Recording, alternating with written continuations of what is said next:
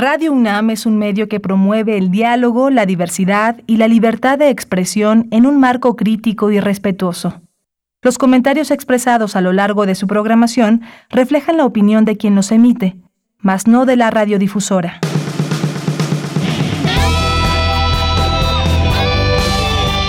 Prisma RU.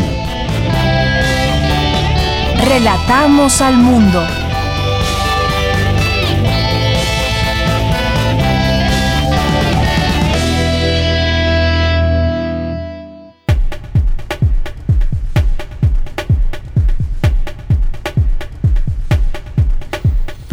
Hola, muy buenas tardes tengan todas y todos ustedes. Gracias por sintonizar la Radio UNAM a través de sus frecuencias 96.1 de FM, 860 de AM o bien en línea en www.radio.unam.mx.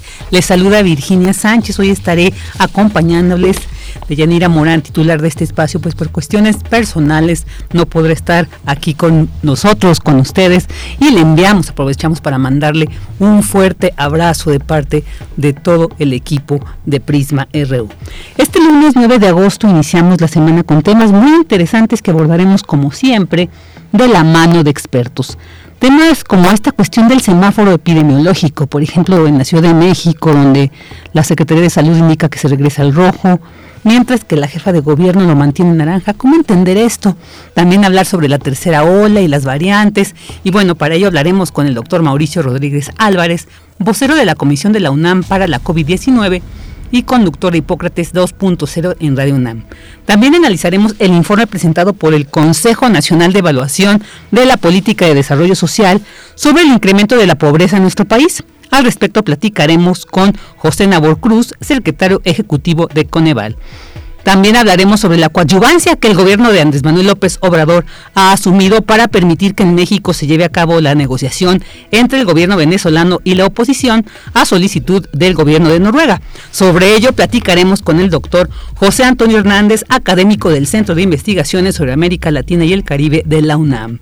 Llevaremos como todos los lunes las secciones de la Sala Julián Carrillo con Monserrat Muñoz que nos dirá qué van a presentar esta semana, Cartografía RU con Otto Cázares y Cultura con Tamara Quirós quien nos hablará sobre la convocatoria de cine Quanon Lab. Así que quédese con nosotros aquí en Prisma RU donde relatamos al mundo. Relatamos al mundo. Relatamos al mundo.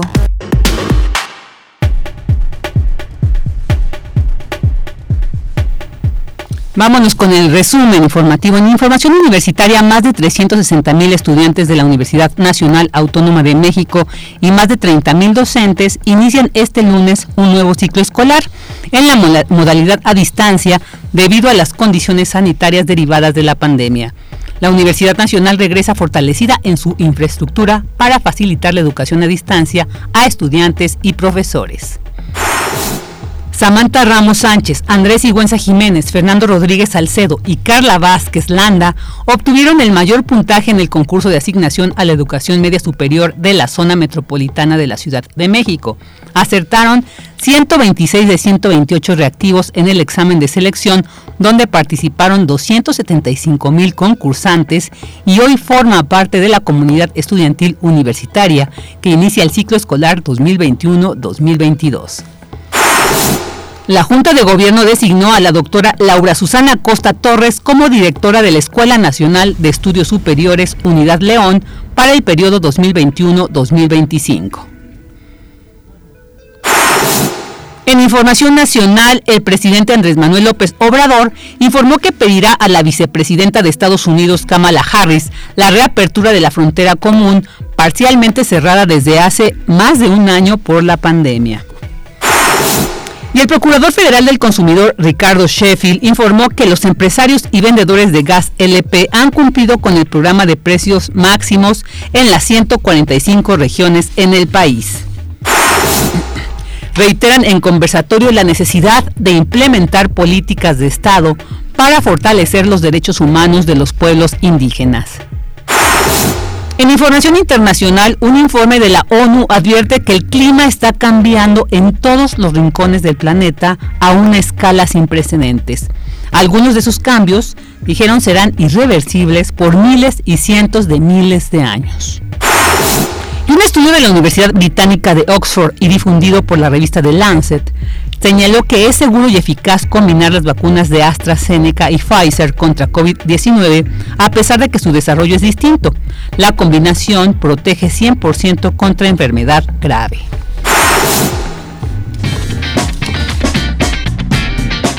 Hoy en la UNAM, ¿qué hacer y a dónde ir?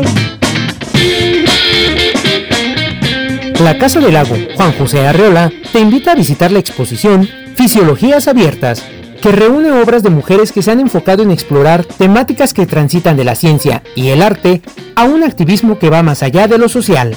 Dicha exposición se encuentra disponible hasta el 5 de septiembre en la Galería Abierta de las Rejas de Chapultepec, primera sección. La entrada es libre.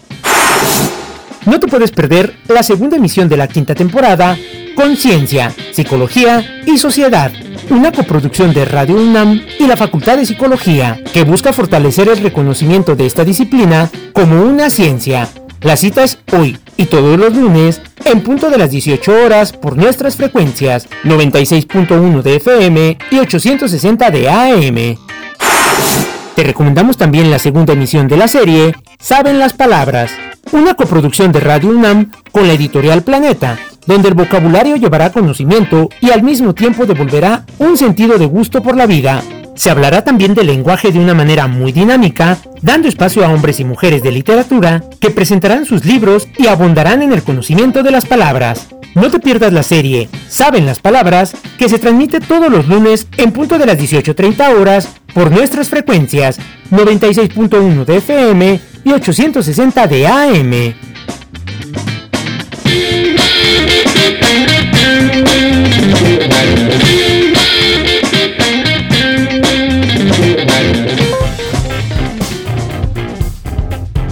Campus RU. Una de la tarde con 10 minutos y ya vamos a entrar a la información que se genera en nuestro campus universitario. La doctora Laura Susana Acosta Torres asume la dirección de la Escuela Nacional de Estudios Superiores Unidad León. La información con mi compañera Cristina Godínez. Adelante, Cris, buenas tardes. Buenas tardes, Vicky. Un saludo para ti y para el auditorio de Prisma RU. En la ceremonia de toma de posesión, el doctor Leonardo Lomelí Vanegas, secretario general de la UNAM, leyó el oficio que le giró la presidenta en turno de la Honorable Junta de Gobierno, donde le informó sobre el resultado de la sesión que ese día celebró para designar a la directora de la Inés León para los próximos cuatro años. Escuchemos. La Junta de Gobierno en su sesión ordinaria del 6 de agosto de un curso, en ejercicio de las facultades que le conceden los artículos sexto, fracción segunda y 11 de la Ley Orgánica de la Universidad Nacional Autónoma de México, de acuerdo con la terna formulada por la rectoría de esta universidad, tuvo a bien designar a la doctora Laura Susana Acosta Torres, directora de la Escuela Nacional de Estudios Superiores Unidad León, por el término de cuatro años, el cual deberá contarse a partir del 7 de agosto del presente, lo anterior de conformidad con el artículo 34, fracción sexta y 37 del Estatuto General. Atentamente por mi raza hablará el espíritu. Por su parte, la doctora Laura Susana Acosta Torres, en su discurso de toma de posesión, expresó que para ella es un honor haber sido designada como directora de esta INES y se refirió a su proyecto de trabajo. Mi proyecto de trabajo tiene como objetivo fortalecer, posicionar y consolidar la INES León potenciando el desarrollo del alumnado, de la actividad docente, de la investigación, el arte, el deporte, la cultura y la sostenibilidad, además de robustecer la gestión administrativa. Todas las licenciaturas y posgrados han trabajado mucho para que sus programas académicos se desarrollen adecuadamente. Es momento de seguir por su consolidación y posicionamiento a nivel regional y nacional. Sin duda, continuar y reforzar los lazos de colaboración con programas académicos afines dentro de la UNAM y en el estado de Guanajuato será una gran fortaleza. Habló de la presencia nacional e internacional, brindar educación de calidad en León y San Miguel de Allende. Reconoció que los meses de pandemia han tenido un impacto negativo al imposibilitar las prácticas de campo y las prácticas clínicas, así como la reducción de ingresos extraordinarios. Por lo que debemos trabajar para impulsar la recuperación paulatina de las actividades prácticas que no pueden realizarse a distancia y lograr la nivelación del conocimiento de nuestros alumnos de licenciatura y posgrado. Brindaremos apoyo psicológico para alumnos, profesores, trabajadores y personal de confianza para restaurar la salud emocional afectada por el confinamiento, situaciones de duelo y problemas familiares. También implementaremos nuevas estrategias para lograr una mayor generación de ingresos mediante los programas de educación continua, innovación, emprendimiento y transferencia científica. Trabajaremos para que alumnos y profesores de todas las áreas se desenvuelvan en una cultura de emprendimiento e innovación, que los alumnos aprendan a diseñar proyectos para obtener financiamiento e impulsar la participación de alumnos en grandes empresas y en el sector gubernamental para posicionarlos en el Estado. La doctora Costa Torres se refirió a la cultura de igualdad de género, respeto a la diversidad sexual, lograr la erradicación de la violencia de género y visibilizar el trabajo de las mujeres. También hizo las siguientes propuestas. Propongo impulsar el desarrollo del personal docente, fomentando que realicen estudios de posgrado, brindando capacitación en innovación educativa y en el uso de plataformas educativas emergentes, así como impulsar la permanencia en los programas de estímulo y la participación en concursos de oposición. Debemos continuar con los programas permanentes de actividades artísticas, culturales y deportivas, apoyar para que los grupos representativos de danza, teatro y deporte tengan mayor presencia en el Estado y logren su posicionamiento. Propongo un crecimiento de la matrícula en el posgrado, con la incorporación de nuevos programas y campos del conocimiento, así como trabajar para la incorporación de nuevos posgrados relacionados con las ciencias sociales y las humanidades. Por último, señaló que es de gran importancia concluir los trabajos y poner en marcha la clínica de optometría y el campus en San Miguel de Allende. Vicky, este es mi reporte. Buenas tardes. Buenas tardes, Cris. Muchísimas gracias por este reporte. Y ahora vamos con esta información porque la Escuela Nacional de Trabajo Social ayuda en la atención de niñas y niños huérfanos por la pandemia. Ya tenemos en la línea a Dulce García con esta información. ¿Qué tal, Dulce? Buenas tardes. Gracias, Vicky. Muy buenas tardes a ti al auditorio de Prisma RU. Así es, Vicky, además de tener que tomar clases en línea, desenvolverse con sus pares a través de videollamadas y llevar la mayor parte de su desarrollo en sus casas, las niñas, niños y adolescentes han sufrido más la pandemia que cualquier otra persona porque muchos de ellos han tenido que enfrentarse a la muerte de algún familiar e inclusive de sus propios padres, Vicky. El doctor Pedro Daniel Martínez Sierra de la Escuela Nacional de Trabajo Social recordó que recientemente la revista The Lancet presentó un estudio llamado Estimado Mínimo Global de Niños Afectados por la COVID-19 asociados con orfandad y muerte de cuidadores. Este estudio, Vicky, reveló que en el mundo más de un millón de infantes experimentan la pérdida de al menos uno de sus padres o incluso ambos. Adicionalmente, millón y medio de pequeños también sobrellevan la ausencia de sus cuidadores secundarios, especialmente los abuelos. Vamos a escuchar al académico. Los niños que pierden a sus cuidadores primarios tienen mayor riesgo de sufrir problemas de salud mental, de violencia física, de violencia emocional, de violencia sexual, no solo son testigos, víctimas, incluso se vuelven generadores, en este caso, de violencia. Estas experiencias adversas, por lo tanto, pues aumentan muchos riesgos vinculados con el suicidio, con el embarazo adolescente, enfermedades infecciosas, donde incluso se puede colocar el tema del VIH y otro tipo de enfermedades crónicas. No es un panorama nada favorable para niñas, niños y adolescentes encontrarse en una situación de orfandad. Aunado a ello, a que existen grandes violaciones a sus derechos humanos. Vicky, según datos de la Secretaría Ejecutiva del Sistema Nacional de Protección Integral de Niñas, Niños y Adolescentes, se calcula que de las 216 mil muertes por la COVID-19 ocurridas hasta inicios de mayo de 2021, 42% corresponde a padres o madres de familia, cifra que debe ser actualizada mediante un diagnóstico real que permita no solo evidenciar la magnitud del problema, sino facilitar la toma de decisiones. En la ayuda que necesitan estos niños, los trabajadores sociales son pieza clave para iniciar pues esta toma de decisiones, ya que estos profesionales están en la primera línea de atención cuando los familiares necesitan saber cómo enfrentar dichas situaciones y acercarse a estos niños. En este sentido, hay que decir que la UNAM ofrece por medio de sus redes sociales e instalaciones apoyo a la gente que necesita enfrentar el duelo o que tiene dudas acerca de cómo hablar con los niños sobre este tema. Al respecto, habla la doctora Serena Heréndira Serrano del Centro Regional de Investigaciones Multidisciplinarias. A diferencia de los adultos que tenemos un pensamiento eh, abstracto o simbólico eh, más desarrollado, podríamos decirlo así, las y los infantes tienen un pensamiento mucho más directo, mucho más textual. Me gusta el ejemplo cuando a un niño pequeño se le dice medio hermano, se pone a pensar en cuál mitad, a ese nivel. Entonces, por eso es muy importante que se pueda hablar acerca de la muerte de las personas cercanas con los niños y que se les pueda explicar pues con peras y manzanas, o sea, de la manera más cercana, más calurosa o cálida. Vicky, los académicos recordaron que la pandemia no ha terminado, por lo que esta situación con los infantes debe ser atendida de inmediato y con una mayor profundidad. Explicaron que así como en adultos al inicio de la pérdida de algún familiar, también los niños y niñas eh, hay un proceso de shock, de enojo, de sorpresa, inclusive de rabia, pues se trata de comprender por qué murió la persona y destacaron que este proceso es natural y que no debe ser reprimido. Esta es la información, Vicky. Muchas gracias, Dulce. Pues muy interesante esta situación que, que, planteas en esta en esta nota, porque definitivamente en este contexto donde a veces ni siquiera se pueden despedir, yo creo que esto pues vulnerabiliza su desarrollo precisamente y pues qué, qué gran labor profesional y humana de la Escuela Nacional de Trabajo Social como siempre presente en estas cuestiones. Muchísimas gracias, Dulce. Muy buenas tardes. Gracias a ti. Buenas tardes. Y bueno, ahora vámonos con esta información porque se conmemora el Día Internacional de los Pueblos Indígenas. Cindy Pérez Ramírez nos tiene esta información. ¿Qué tal, Cindy? Muy buenas tardes. Adelante. Vicky, muy buenas tardes a ti y a todo el auditorio de Prisma RU. En América Latina y el Caribe viven aproximadamente 45 millones de personas indígenas que representan el 8% de la población y hablan más de 500 lenguas y son los guardianes de algunos de los territorios más biodiversos del planeta. En México, la Comisión Nacional para el Desarrollo de los Pueblos Indígenas registra 68 grupos etnolingüísticos considerados como indígenas que habitan en 28 estados de la República. Yucatán es la entidad con mayor presencia, seguida por Oaxaca, Quintana Roo, Chiapas y Campeche.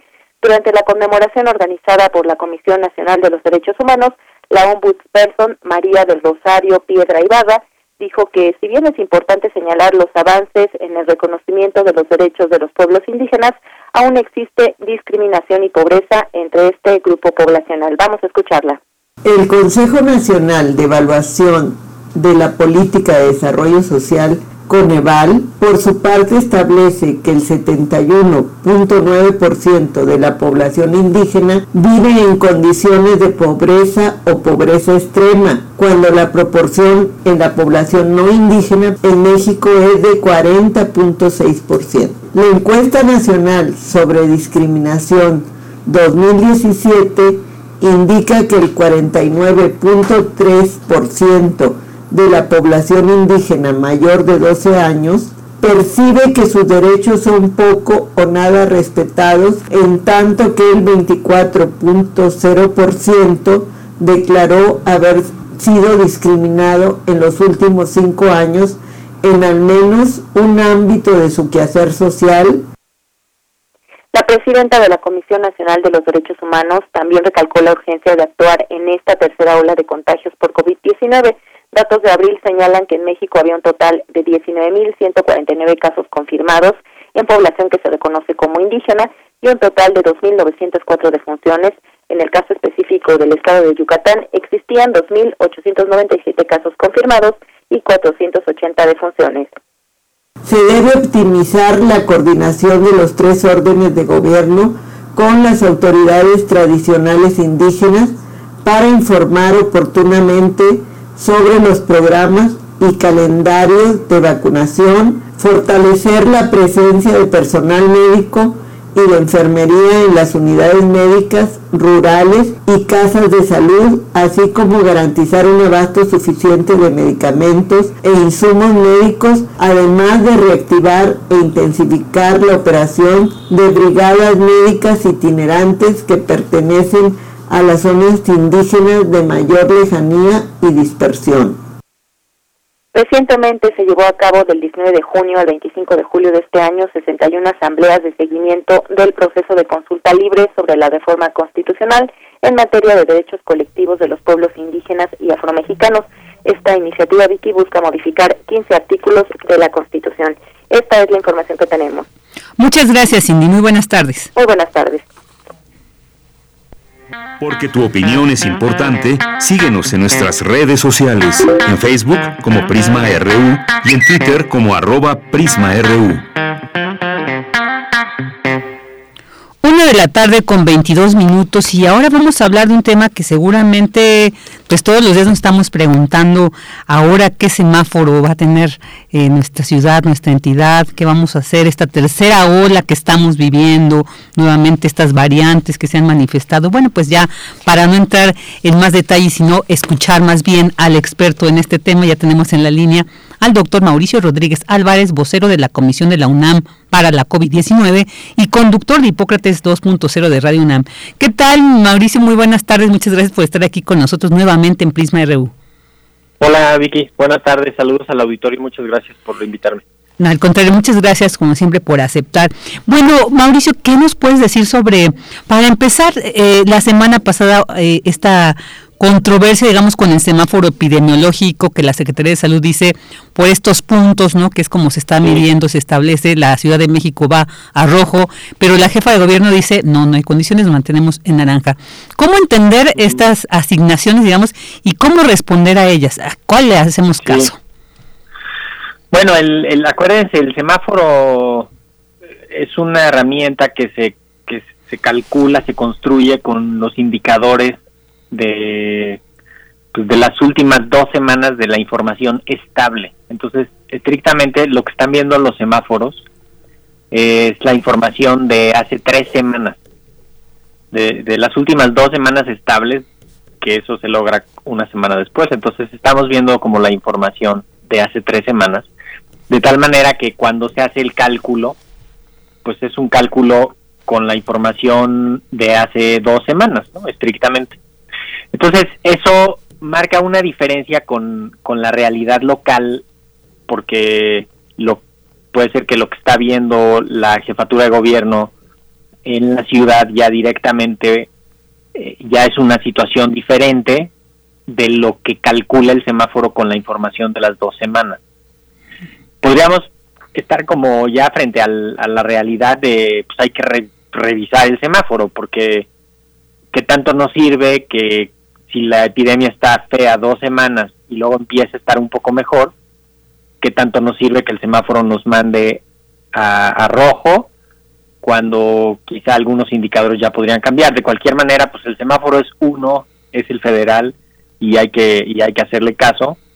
Y, y quizá lo más importante, más allá del color, es pues, la transmisión del virus está intensa, está fuerte y tenemos que cuidarnos. Esa es la, la, conclusión. Claro, claro, porque en el, bueno, el, semáforo de alguna manera también establece la reapertura o cierre de actividades económicas y yo creo que esto, como bien dices, pues va más allá, va más por las cuestiones de la salud. Entonces, pues que hay que seguirnos cuidando. Y sobre esta tercera ola que pues ya está tan latente y que estamos viviendo, ¿qué nos puedes decir? Y también incluir esta cuestión de la variante de Delta. Se dice, es más contagiosa y hay gente que dice, es que dicen es más peligrosa. A ver, también cómo distinguir. Bueno, que empiezo quizá por ahí. El, el hecho de ser más contagiosa la vuelve más peligrosa. Eh, porque entonces lo que va a pasar es que va a tener eh, un gran número de casos en poco tiempo si es más contagiosa, ¿no? Que es lo que se está viendo. También además se ha visto que puede ser que los pacientes que tienen la variante Delta tienen, llamamos cargas virales, o sea, tienen más virus eh, en su cuerpo, por eso son más contagiosos. Tal vez dura un poquito más el virus en su cuerpo y eso los convierte todavía en un par de días más contagiosos. Y podría ser que tenga una extensión de daño que, que habría eso ya que confirmarlo de otra manera, ¿no? Pero hasta ahorita definitivamente es la variante que, va dominando, es una variante que surgió en India y que pues ahí la identificaron inicialmente, pero que ya la han encontrado prácticamente en todo el mundo, eh, circulando de manera muy muy fuerte y en la tercera ola en, pues, en varios países es la, la responsable de la tercera ola, ¿no? Podríamos decirlo así. Eh, esta tercera ola en México la empezamos a ver desde, pues así a nivel nacional, desde abril, esto, acuérdense, como por la Semana Santa, que ahí empezó a subir poco a poco, En algunos lugares subió muy rápido, en otros ya pasó, en otros está empezando y, y tenemos este mosaico multicolor de epidemias en todo el país que hace que se vea que sigue creciendo toda la epidemia nacional. Eh, estamos en, en, también frente a un fenómeno en el que se está diagnosticando más porque hay muchas más capacidad de hacer pruebas. Entonces se están detectando más casos porque hay mayor disponibilidad de diagnóstico y eso da la sensación de que de que está más fuerte. Entonces aquí quizás si pensamos por número de casos, pues estamos ya alcanzamos como el peor día de enero, pero estamos en una situación diferente porque porque las hospitalizaciones, cuando menos aquí en la Ciudad de México, pues estamos como lo de marzo o como lo de noviembre, no estamos ni de chiste como en enero. Entonces es eh, está difícil de terminar de explicar, Vicky. Sí, ¿verdad? ya los hice más bolas. Oye, eh, Mauricio, y me a preguntarte, además esta tercera ola llega ya en un momento donde pues ya un gran sector, no podemos decir todavía la mitad, pero que ya tienen las dos dosis incluso de las vacunas, ¿no? Hay gente que, bueno, eh, a lo mejor reafirmar o reiterar que la vacuna no te exime del contagio, sino que disminuye los efectos, los síntomas. Sin embargo, bueno, pues mucha gente que al menos yo he conocido y he escuchado también de los que se han contagiado en esta tercera ola, que ya fueron vacunados y los síntomas son tan fuertes, entonces la pregunta sería, ya estoy vacunada, me vuelvo a infectar, de, a, a contagiar de COVID, los, los síntomas van a ser fuertes, pero tengo que recurrir inmediatamente al hospital o dado que ya estoy vacunada, me espero esos 15 días a que pasen los síntomas o tengo que inmediatamente pedir, eh, digamos, pues eh, eh, consulta, una consulta médica. Ya, a ver, son, son preguntas muy importantes, Vicky. La, la primera es, la resumo como, ¿por qué estamos en la tercera ola? Y una de las razones es esta que pones. La gente vacunada se confía tiene actividades de riesgo, tiene acude a situaciones de riesgo, se contagia y además pues, propaga el virus y se hacen más contagios. Entonces ahí ahí está el primer problema, ¿no? Los los vacunados confiados. Luego el resto de la población que tiene ya este fenómeno que se describe como la fatiga de la pandemia, donde ya es, es difícil mantener las medidas de, de precaución tan tan firmes, tan vigentes, y eso abre la puerta al virus. Además, la variante Delta, que es más contagiosa, entonces, pues no basta con que dejes la puerta emparejada, con la variante Delta tienes que cerrar la puerta, no puedes dejarla emparejada, ¿no? Entonces, si ya le vamos sumando estos factores, la reactivación económica, la reactivación de las actividades sociales, el incremento de la movilidad y algo propio del verano que es se acabaron las clases de las escuelas y las rutinas de los jóvenes y de los infantes cambiaron y entonces ahí hay una dinámica diferente que provoca contagios. Por eso estamos viendo ahorita esta, este crecimiento de la epidemia tan fuerte. Además estamos viendo muchos infantes contagiados porque los adultos que los cuidan o los adultos con los que están se confían y se y se contagian, ¿no? Y, y, lo llevan a ellos el virus. Y esto me lleva a la otra parte de tu pregunta que es los vacunados sí pueden contagiarse y sí pueden contagiar a otros. Y eso está siendo un, como un canal oculto de contagio entre, entre, entre vacunados que termina llevando el virus hasta los no vacunados en casa o en el trabajo o en donde sea. Y eso ahí te genera un problema importantísimo porque conviven puros adultos vacunados confiados que dicen, no, ya estamos todos vacunados, se contagian entre ellos, ni se dan cuenta y llevan el virus a sus casas y ahí se contagia alguien más.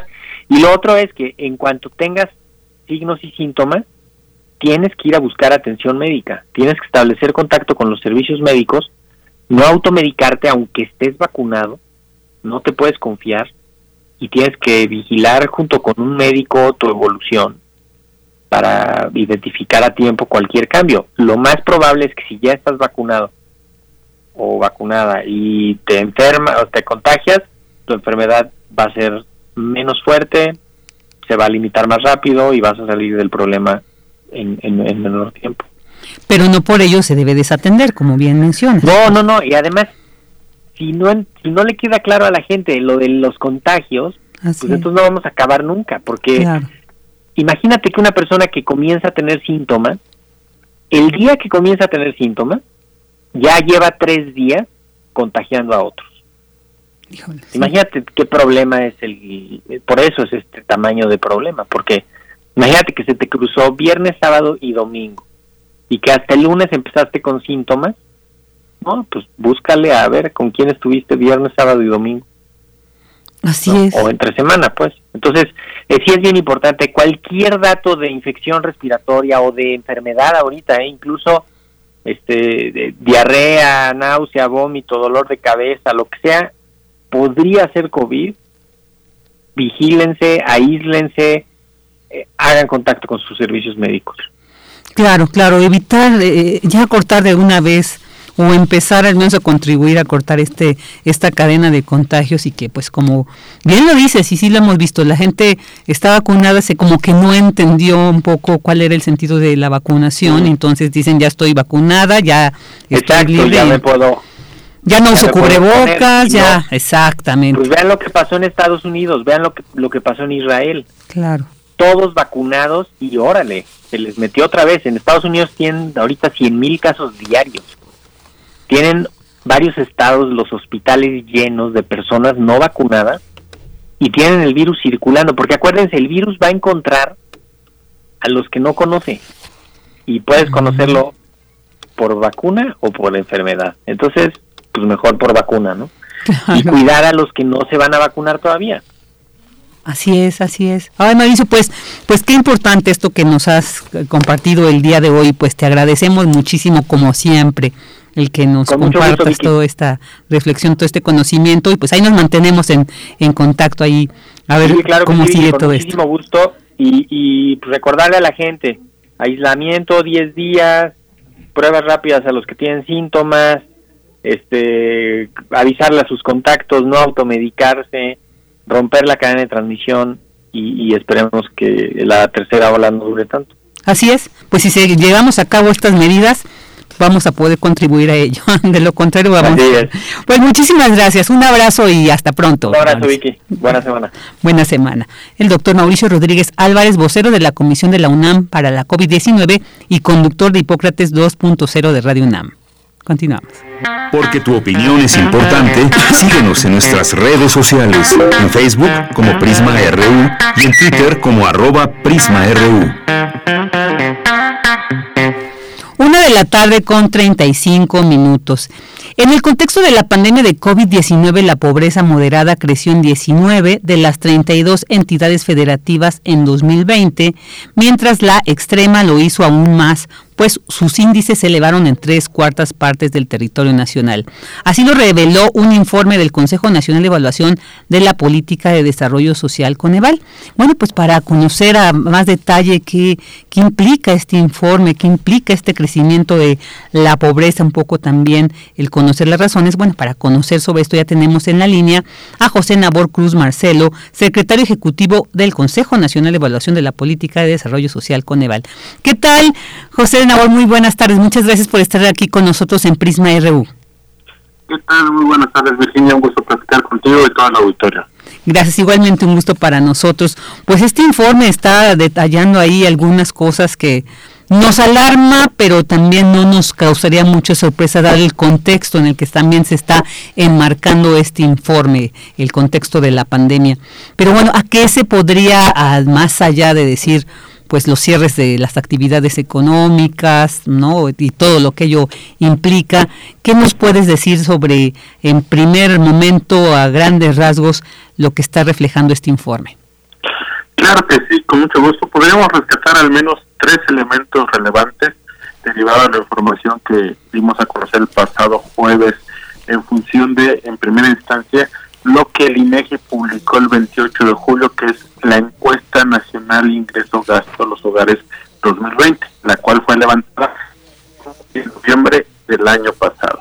En ese sentido, dada la temporalidad del levantamiento de la encuesta, pues claramente tenemos información relevante en cuanto a la afectación socioeconómica que nos está dejando en estos momentos la contingencia sanitaria y obviamente la propia contracción económica que se reportó en el año pasado.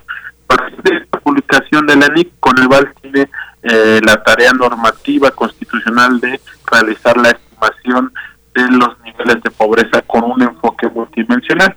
El dato puntual es un incremento de dos puntos porcentuales, 3.8 millones de personas eh, que se incrementaron en cuanto a los niveles de pobreza. Coneval tiene este enfoque multidimensional que está, desagregado en seis dimensiones o seis creencias que son, consideramos, una aproximación de los derechos sociales de las y los mexicanos. Tenemos efectos mixtos en cuanto a las carencias. Por un lado, tenemos una carencia que sí tuvo un incremento relevante, que es la carencia de acceso a servicios de salud. Pasamos de un 16% de población que le reportaba en 2018 a un 28% en 2020. Carencias que prácticamente tuvieron los mismos niveles en, en estos dos años, que es rezago educativo y carencia por acceso a la alimentación nutritiva de calidad. Y tres carencias que a pesar del contexto de pandemia sí reportaron una disminución. En primera instancia, dos carencias que tienen que ver con el ámbito de la vivienda, calidad y espacios de la vivienda, que es básicamente el análisis del tipo de materiales de construcción de la vivienda y servicios básicos de la vivienda, drenaje, agua potable, electricidad. Eh, ambas tuvieron una reducción de casi dos puntos porcentuales y la carencia por acceso a la seguridad social.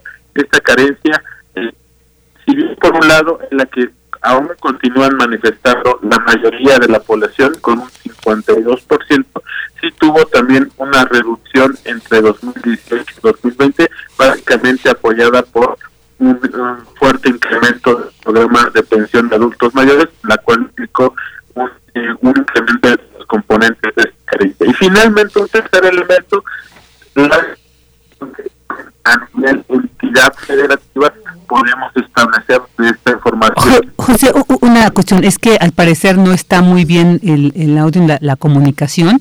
Tú sabes que vamos a colgar, volvemos a, a, marcarte para porque son es información muy importante que no no queremos que se esté distorsionando. Ahorita marcamos, ahorita retomamos este esta esta comunicación con José Nabor Cruz Marcelo, el secretario del Ceneval, por este informe de que del incremento de la pobreza en nuestro país y estos rangos que se miden en este informe que el INEGI presenta y que bueno pues a partir de estos conteos de estas encuestas de estos estudios pues nos damos cuenta cómo la pandemia ha afectado sí ya estamos en la línea a ver José claro que sí como Perfecto, te sí. comentaba un tercer elemento que podríamos destacar que es la desagregación en el ámbito estatal.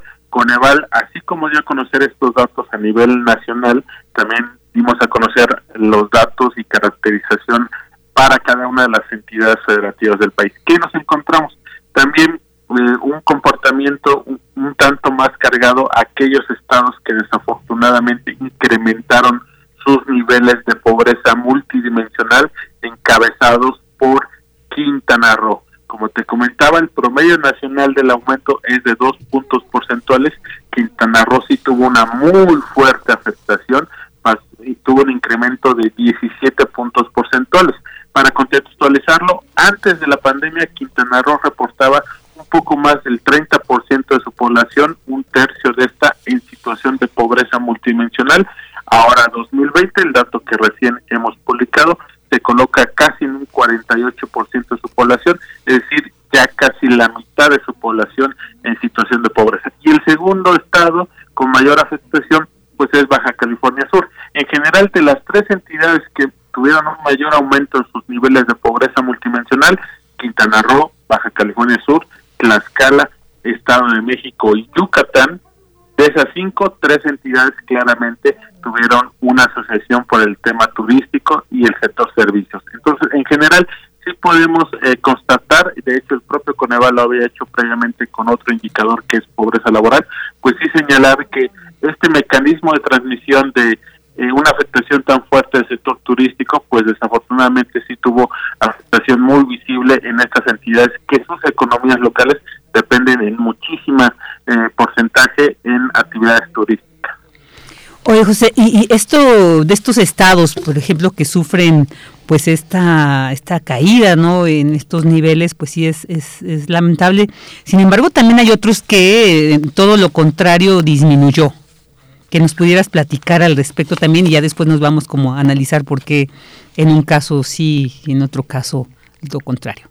Claro que sí, con gusto. Sí, de, de hecho hay alrededor de 10 entidades federativas que tuvieron un avance, sobre todo encabezadas por Nayarit. Esta entidad tuvo una reducción de un poco más de 5 puntos porcentuales en cuanto a los niveles de pobreza. Le siguen Colima, Zacatecas, Sinaloa y Oaxaca. Son las cinco entidades con una mayor reducción.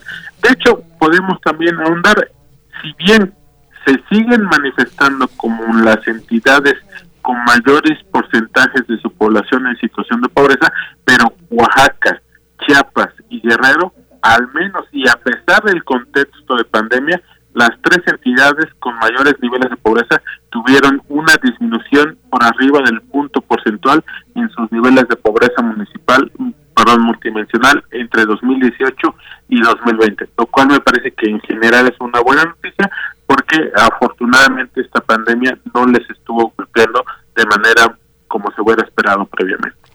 Claro, ¿y, esto qué se deberá, José? O sea, ¿serán las políticas eh, estatales, la estrategia nacional? O sea, ¿qué, ¿cómo entender que en un contexto de pandemia nacional, ¿no? que vemos la afectación, es, es visible, eh, ¿qué pasó en estos estados donde se pudo, eh, digamos, contrarrestar esta situación de la pobreza?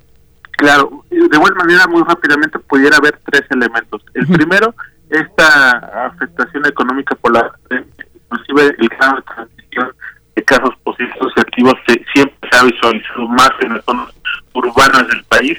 Neval tiene otra herramienta que es el visor geoespacial de la pobreza.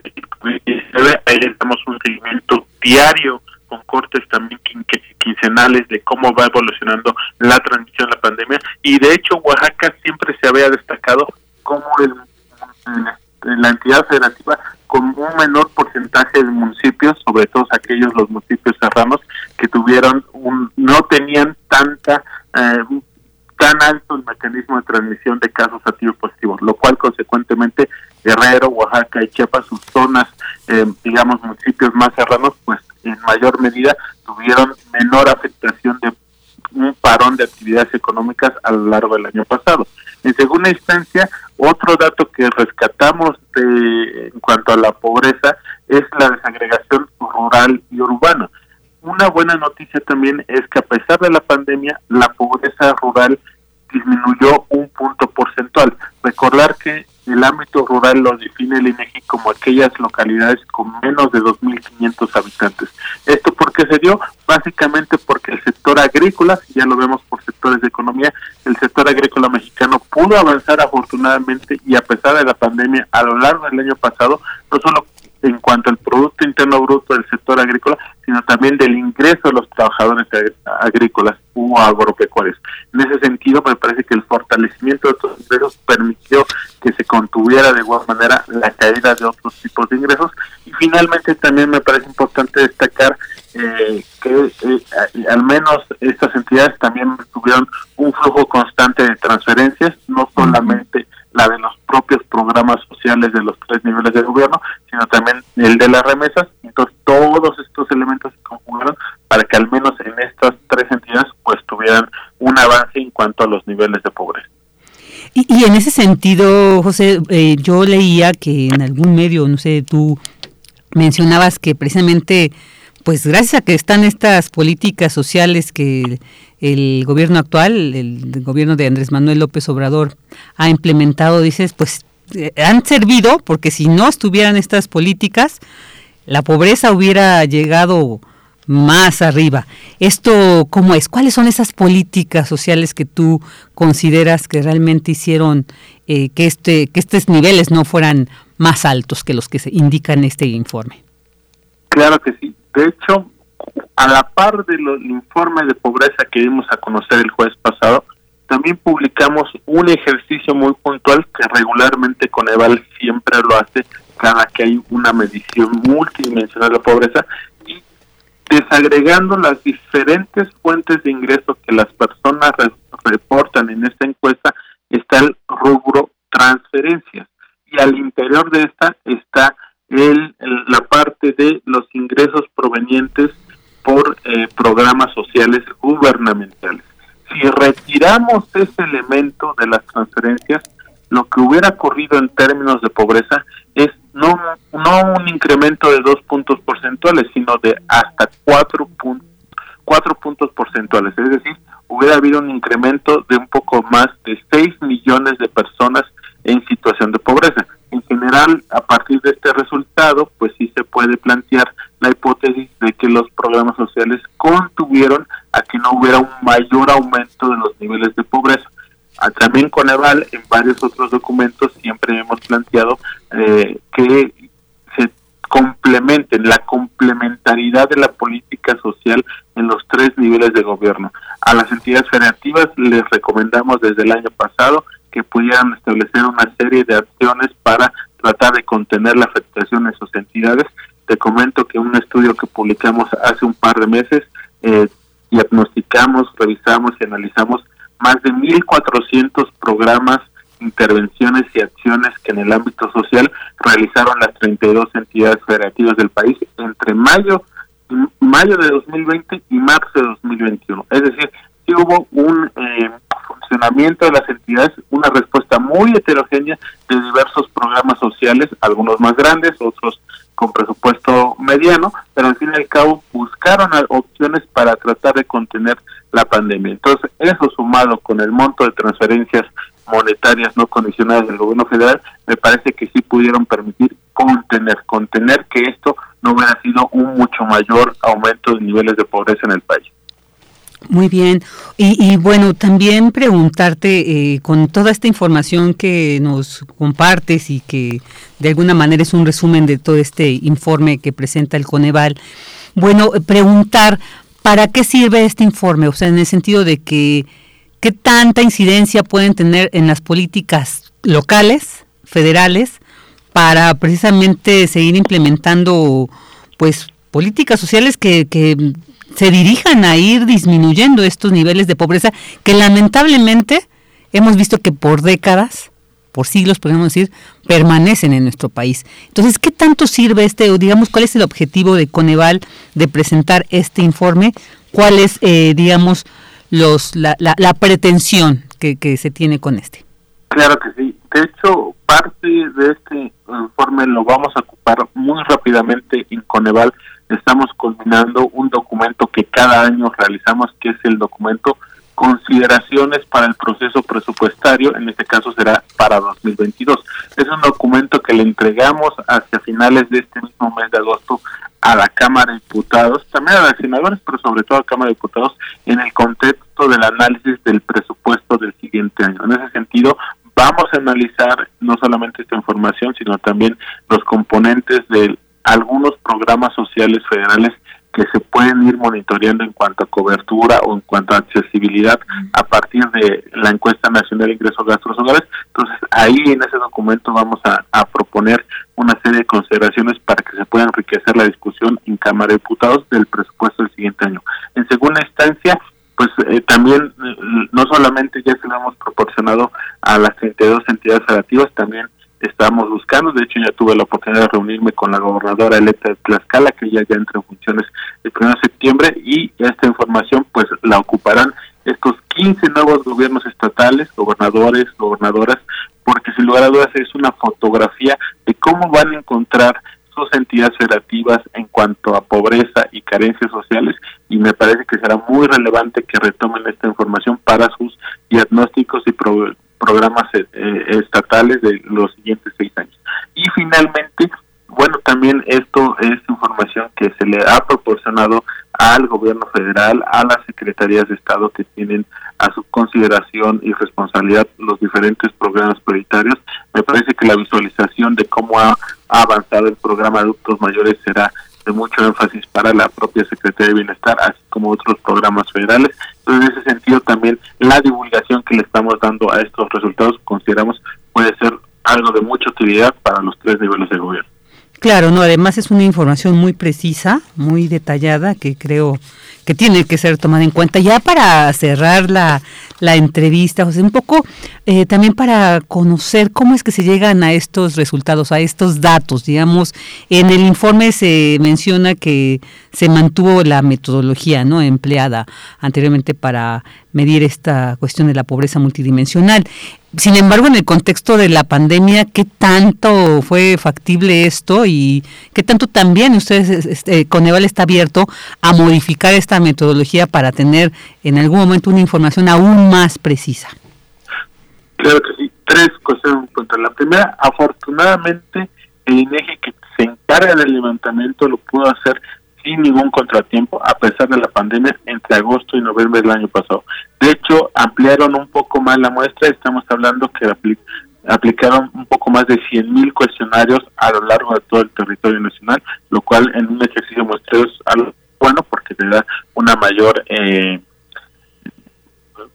una mayor eficiencia estadísticamente hablando. Un segundo elemento, sí se da una actualización metodológica, pero prácticamente mantenemos el 99% del enfoque metodológico previo, pero sí se tenían que realizar actualizaciones marcadas en el diario oficial de la diario oficial de la Federación del pasado 30 de octubre de 2018, en el cual se eh, eh, explica, se tenía que agregar, entre otras cosas, la parte de la obligatoriedad a la educación media superior para la carencia de rezago educativo, actualización de padrones de consumo para las líneas de pobreza que esas las estimamos de manera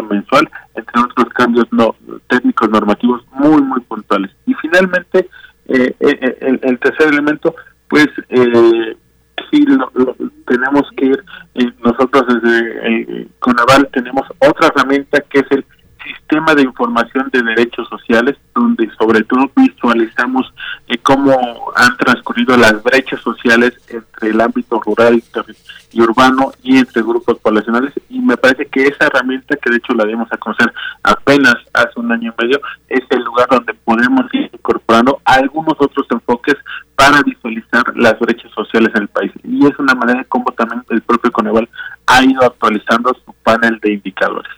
Perfecto, no, pues nos queda muy claro, pues te agradecemos muchísimo, José Nabor, que nos hayas detallado todo esto, nos queda muy claro, mucho más claro este informe, eh, hacia dónde va, hacia dónde se dirige, cómo se conforma, pues por ello agradecemos mucho tu presencia aquí con nosotros y esperamos seguir contando próximamente con tu participación.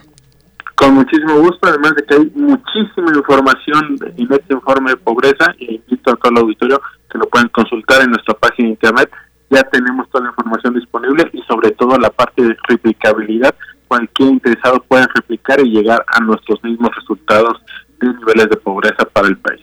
Perfecto, ahí está la invitación para leer completo este informe. Muchísimas gracias, José Nabor, que estés muy bien. Un abrazo. Al contrario, muy buenas tardes, un gusto. Igualmente. José Nabor Cruz Marcelo, secretario ejecutivo del Consejo Nacional de Evaluación de la Política de Desarrollo Social, Coneval. Continuamos.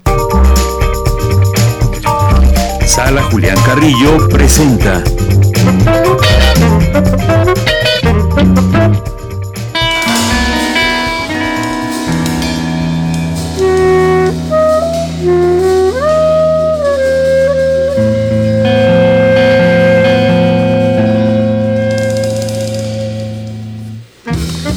De la tarde, 56 minutos. Y bueno, ustedes ya escucharon, ya identificaron con quién vamos a hablar, ¿verdad?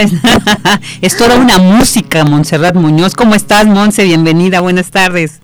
Hola, ¿qué tal? Vicky, Virginia, querida. Un gusto siempre saludarte aquí por estas frecuencias y bueno, también compartiendo un poco también de este carisma, de la labor tan importante que hacemos en equipo. Por supuesto, también saludos a Prisma RU allá en producción. Eh, espero que todo vaya súper, súper, súper bien en esta semana.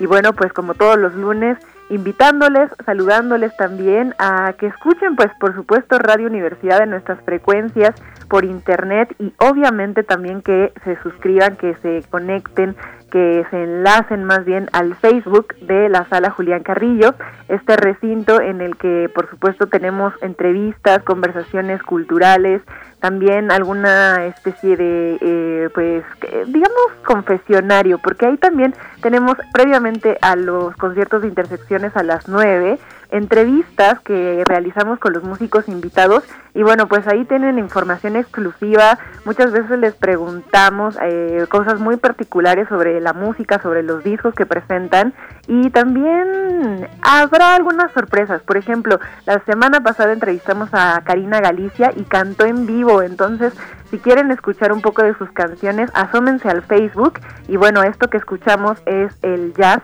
de Ash Trio que está conformado por tres músicos argentinos excelentes. Desde esta frecuencia les mandamos saludos a Natalio Sued en el saxofón, a Juan Pablo Arredondo en la guitarra y a Hernan Hetz en la batería. Ellos nos acompañarán en una entrevista también 8.30 Facebook este viernes y a las 9 podrán escuchar este álbum que está buenísimo. Ash Trio presenta su álbum Salt, es decir, sal en inglés.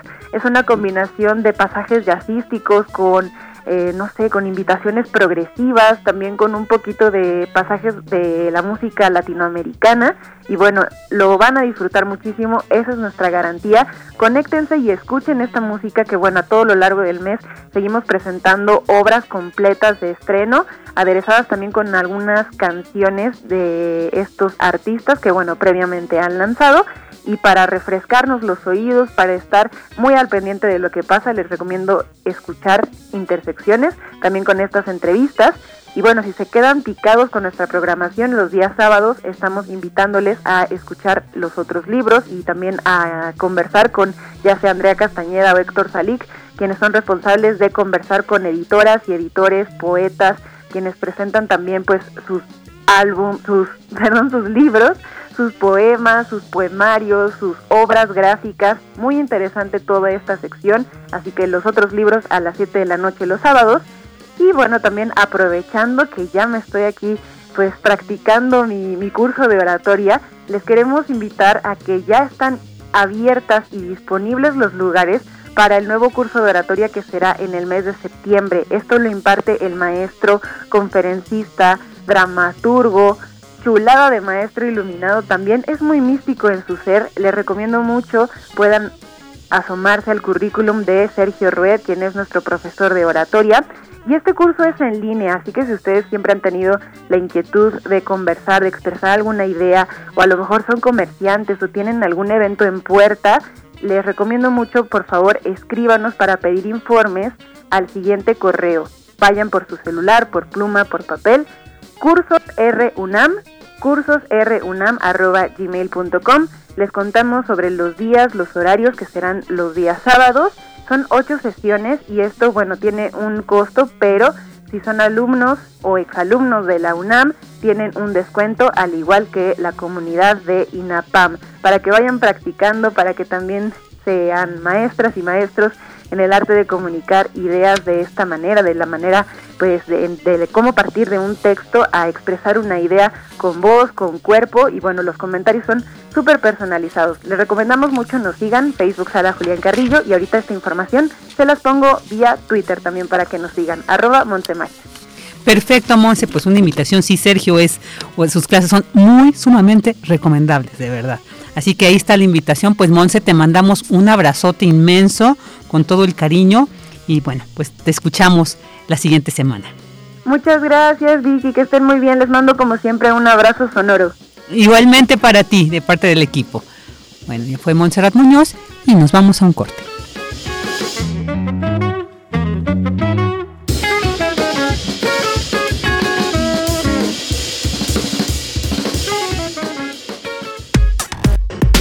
Relatamos al mundo. Relatamos al mundo.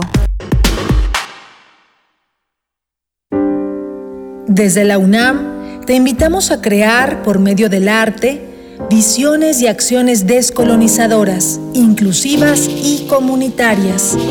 Necesitamos las voces de todos, que sean individuos o colectivos, estudiantes, activistas o artistas, para idear un mundo donde quepan muchos mundos. Revisa la convocatoria completa en revista diagonal mapa descolonial. ¿De qué estás hecho México? Recuerda la fuerza de la gente que te fundó. En ti está el espíritu de la lucha, no por elección, sino por consecuencia. No elegimos ser guerreros. La adversidad nos hizo herederos de mujeres guerreras, de filósofos, ingenieros y emprendedores. En nosotros no cabe la derrota. Hoy más que nunca México, recuerda de qué estás hecho. Fuerza por México. ¿Te toca vacunarte contra la COVID-19? Antes de ir, come bien y toma tus medicamentos. No llegues con mucha anticipación. Hidrátate bien con agua natural. Si tienes dudas, visita mivacuna.salud.gov.mx. Recuerda, la vacuna te protege y protege a quienes queremos. Cuidémonos entre todos, vacúnate y no bajes la guardia. Gobierno de México. Este programa es público ajeno a cualquier partido político. Queda prohibido el uso para fines distintos a los establecidos en el programa. Prisma RU. Relatamos al mundo.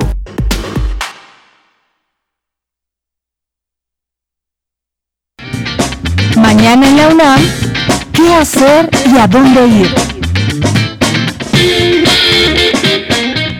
Recuerda que aún puedes consultar las actividades que se realizaron como parte del sexto encuentro internacional de experimentación dramatúrgica y creación escénica, Transdrama Virtual 2021, realizado en el pasado mes de junio. Revive todos los momentos de este importante evento disponibles en transdrama.org. No te puedes perder las presentaciones de Transfrontera 2021, bajo la curaduría de Santiago Gardiazabal. Conéctate todos los jueves de agosto y septiembre en punto de las 20 horas a través del canal de YouTube de Música UNAM. Música UNAM te invita también a disfrutar del estreno de su nueva cápsula Gente de Música, Retos y Rituales, serie producida por la UFUNAM que busca demostrar cómo detrás de cada tril de la orquesta hay un gran músico. Y dentro de cada músico hay un gran ser humano. La cápsula Gente de Música, Retos y Rituales se encuentra disponible en el canal de YouTube de la UFUNAM. Disfruta de la música universitaria y recuerda que aún nos encontramos en pandemia por COVID-19. No bajemos la guardia para evitar un contagio. Para Prisma RU, Daniel Olivares Aranda.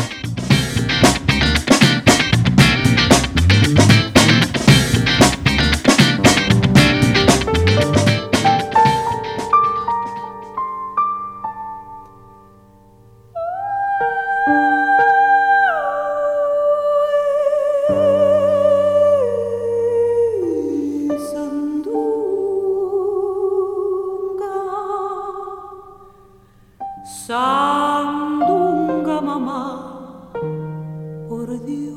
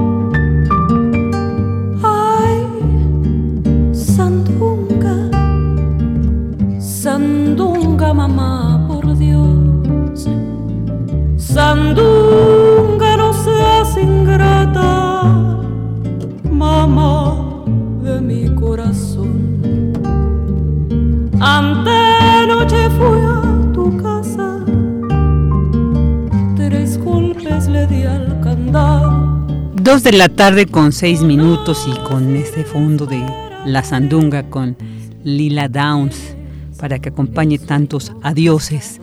Pues ya estamos en esta segunda hora de Prisma RU y bueno, voy a saludar a quienes se comunican con nosotros a través de las redes. Muchos saludos y abrazos para Jorge Fra, para José Ramón Ramírez, para José Luis León, para Carlos Yautotli, para Santiago Luis Enrique Castillo Pérez, para David Castillo Pérez, para Alejandro Cardiel Sánchez, Jean-François Charrier, para Guerrero Lins, déjenme ver quién más. También hay algunos comentarios al respecto de las entrevistas. Eh, David Castillo Pérez dice, ojalá esté bien la querida maestra de Yanira Morán. Ella está está bien, sí está muy bien, ya ella regresará mañana o el, miércoles, ya estaremos ahí avisando. Eh, también, a ver qué más tenemos por acá sobre las entrevistas que decían, pues, eh, Mario Navarrete Real, eh, Mario Navarrete Real, como siempre, mandándonos saludos, unas imágenes muy padres. Hoy nos ponen la del general Emiliano Zapata. También, a ver, estaba buscando de repente, procuro ahí tener eh, anotadas los nombres, pero hoy quise leerlo directamente. Dice Andrea Smart. buen inicio de semana a todos. Gracias Prisma por una semana más de información. Gracias a ti, Andrea, por estar siempre acompañándonos eh, con tu presencia auditiva. También dice eh, Jorge Fra, dice lástima que el mejor presidente contemporáneo le haya tocado la pandemia que vino a afectar la economía del país en un gobierno que después de Lázaro Cárdenas está apoyando a su pueblo mexicano. La crisis económica es mundial por la pandemia del COVID-19.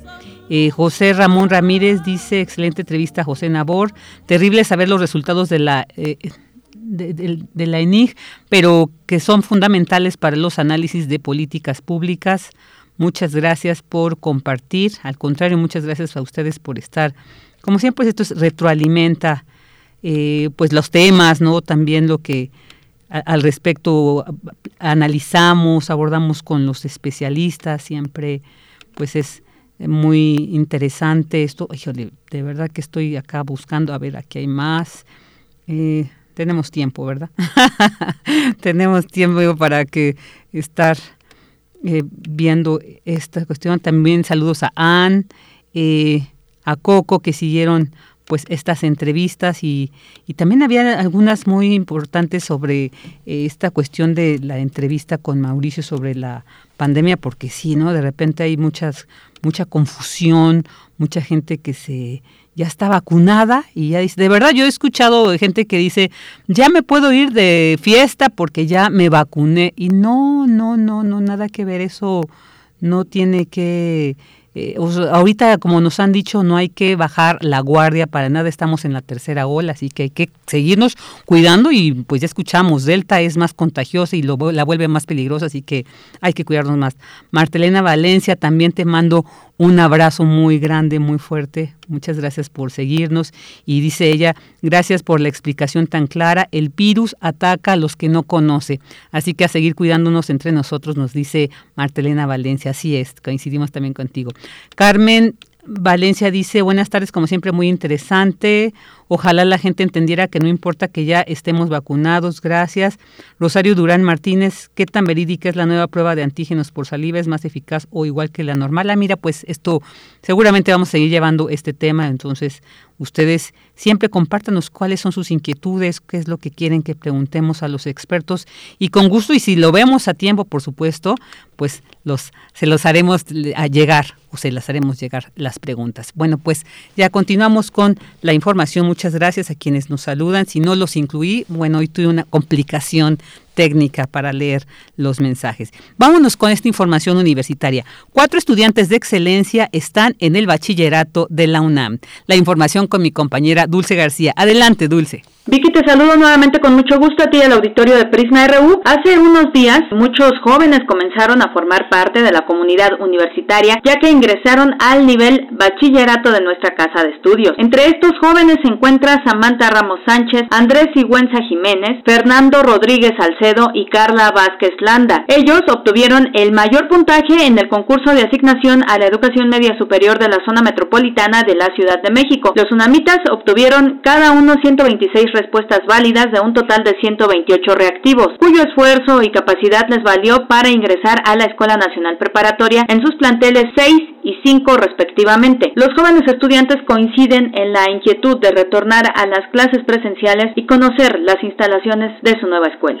Sí, ilusión porque como dicen, este, está al lado, bueno, casi cerca del centro de Coyoacán, entonces me hace ilusión como este, no sé, estar cerca de un lugar muy bonito. Me gustaría conocer mi plantel, porque bueno, las instalaciones nunca las he visto y además pues es muy grande.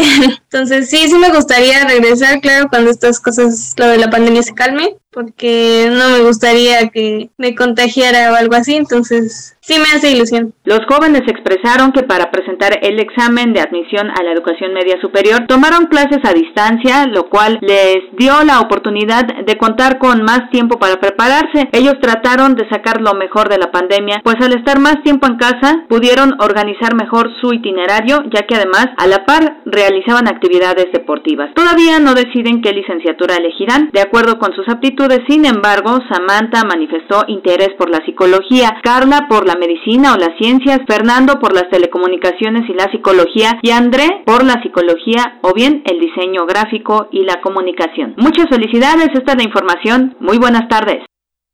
Muy buenas tardes, Dulce. Muchas gracias por esta información y por supuesto nos sumamos a esta felicitación. Y bueno, pues la UNAM brinda apoyo a estudiantes y profesores en los centros PC Puma. Esta información con Cristina Godínez. Adelante, Cris, buenas tardes. Buenas tardes, Vicky. Un saludo para ti y para el auditorio de Prisma RU. En la UNAM, este lunes comenzaron las actividades del nuevo ciclo escolar y los más de 360 mil estudiantes y más de 30 mil docentes lo hacen en la modalidad a distancia debido a las condiciones sanitarias derivadas de la pandemia. En este sentido, desde hace casi año y medio, la universidad ha fortalecido su infraestructura de educación a distancia, así como los apoyos con equipos de cómputo y de conectividad a estudiantes y docentes. En este periodo fueron instaladas más de 7.000 antenas de conexión a Internet. Además, se benefició a alumnos de escasos recursos con el préstamo de tabletas y 8.000 equipos de conexión inalámbrica. Las acciones de la UNAM para apoyar a los jóvenes que no tienen conectividad o carecen de algún equipo de cómputo consta de tres proyectos estratégicos, de los cuales el más grande es el equipamiento de conectividad Wi-Fi en todas las áreas de docencia, áreas comunes, bibliotecas, aulas magnas, entre otros espacios. Se trata del proyecto PC Puma. Escuchemos al doctor Alberto Ken Oyama, secretario de Desarrollo Institucional. El proyecto PC Puma eh, lo que consiste fue que tuvimos que hacer una revisión muy detallada del nivel de conectividad que tenía cada plantel. En los últimos años hemos cubierto eh, todas las facultades, nos quedan pendientes algunas de ellas. Eh, se cubrieron todas las facultades de estudios superiores, los cinco que tenemos, y empezamos también con todo el bachillerato. Yo estimo que al final de este año, principios del próximo año, estaríamos completando el 100% de este proyecto. Actualmente tenemos 18 centros de acceso, así es como se les llama, PC Puma, distribuidos no solamente concentrados en la Ciudad de México, sino incluso en el área metropolitana. No todos están cerca de ciudades universitarias, sino que están repartidos en todas nuestras dependencias. La universidad compró 25.000 tabletas, de las cuales se han eh, repartido a los alumnos 21.800 de ellas. De tal manera que tenemos 21.800 universitarios que cuentan con una tableta para que puedan hacer sus ejercicios, sus tareas, tomar la clase esta estrategia se ha reforzado con la revisión del cableado, la adquisición de antenas para la conexión inalámbrica, la compra de equipo que se facilita a los profesores para impartir sus clases. De igual forma, se puso en marcha un tercer proyecto que consiste en el préstamo de tabletas con datos incluidos para tomar clases a distancia, así como las becas de conectividad. Vicky, recordar que cualquier universitario puede beneficiarse con estas facilidades. Solo necesita ingresar al sitio PC Puma de la UNAM para registrar la solicitud y reservar el uso de equipos hasta por tres horas. Los centros de acceso PC Puma están ubicados en las cuatro FES, en los cinco CCHs, en las prepas 1, 2, 3 y 4, en la ENEO, en el Centro Cultural Universitario Tlatelolco, en el Centro de Exposiciones y Congresos, en la Biblioteca Central y en el Museo Universitario de Ciencias y Artes. Vicky, este es mi reporte. Buenas tardes. Muy buenas tardes, Cris. Muchas gracias. Y ahora, dos de la tarde con 16 minutos y nos vamos con el reporte internacional con Radio Francia Internacional.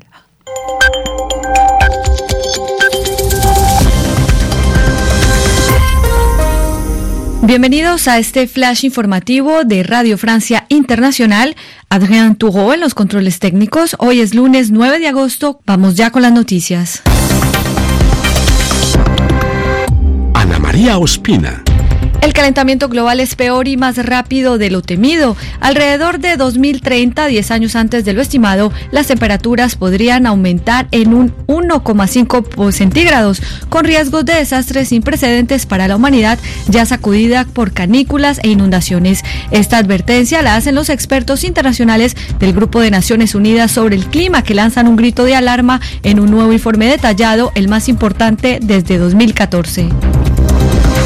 Estados Unidos anunció que impondrá nuevas sanciones al régimen del presidente bielorruso. Alexander Lukashenko, recordemos, fue reelegido hace un año exacto en un polémico escrutinio que dio origen a un histórico movimiento de protesta reprimido mediante masivas detenciones, exilios forzados de los opositores y al desmantelamiento de numerosas ONGs y medios independientes. Las sanciones estadounidenses también tienen en la mira a empresas, personalidades y entidades, incluido su Comité Olímpico Nacional, poco después del intento de repatriación forzada de una atleta bielorrusa que participaba en los Juegos Olímpicos de Tokio.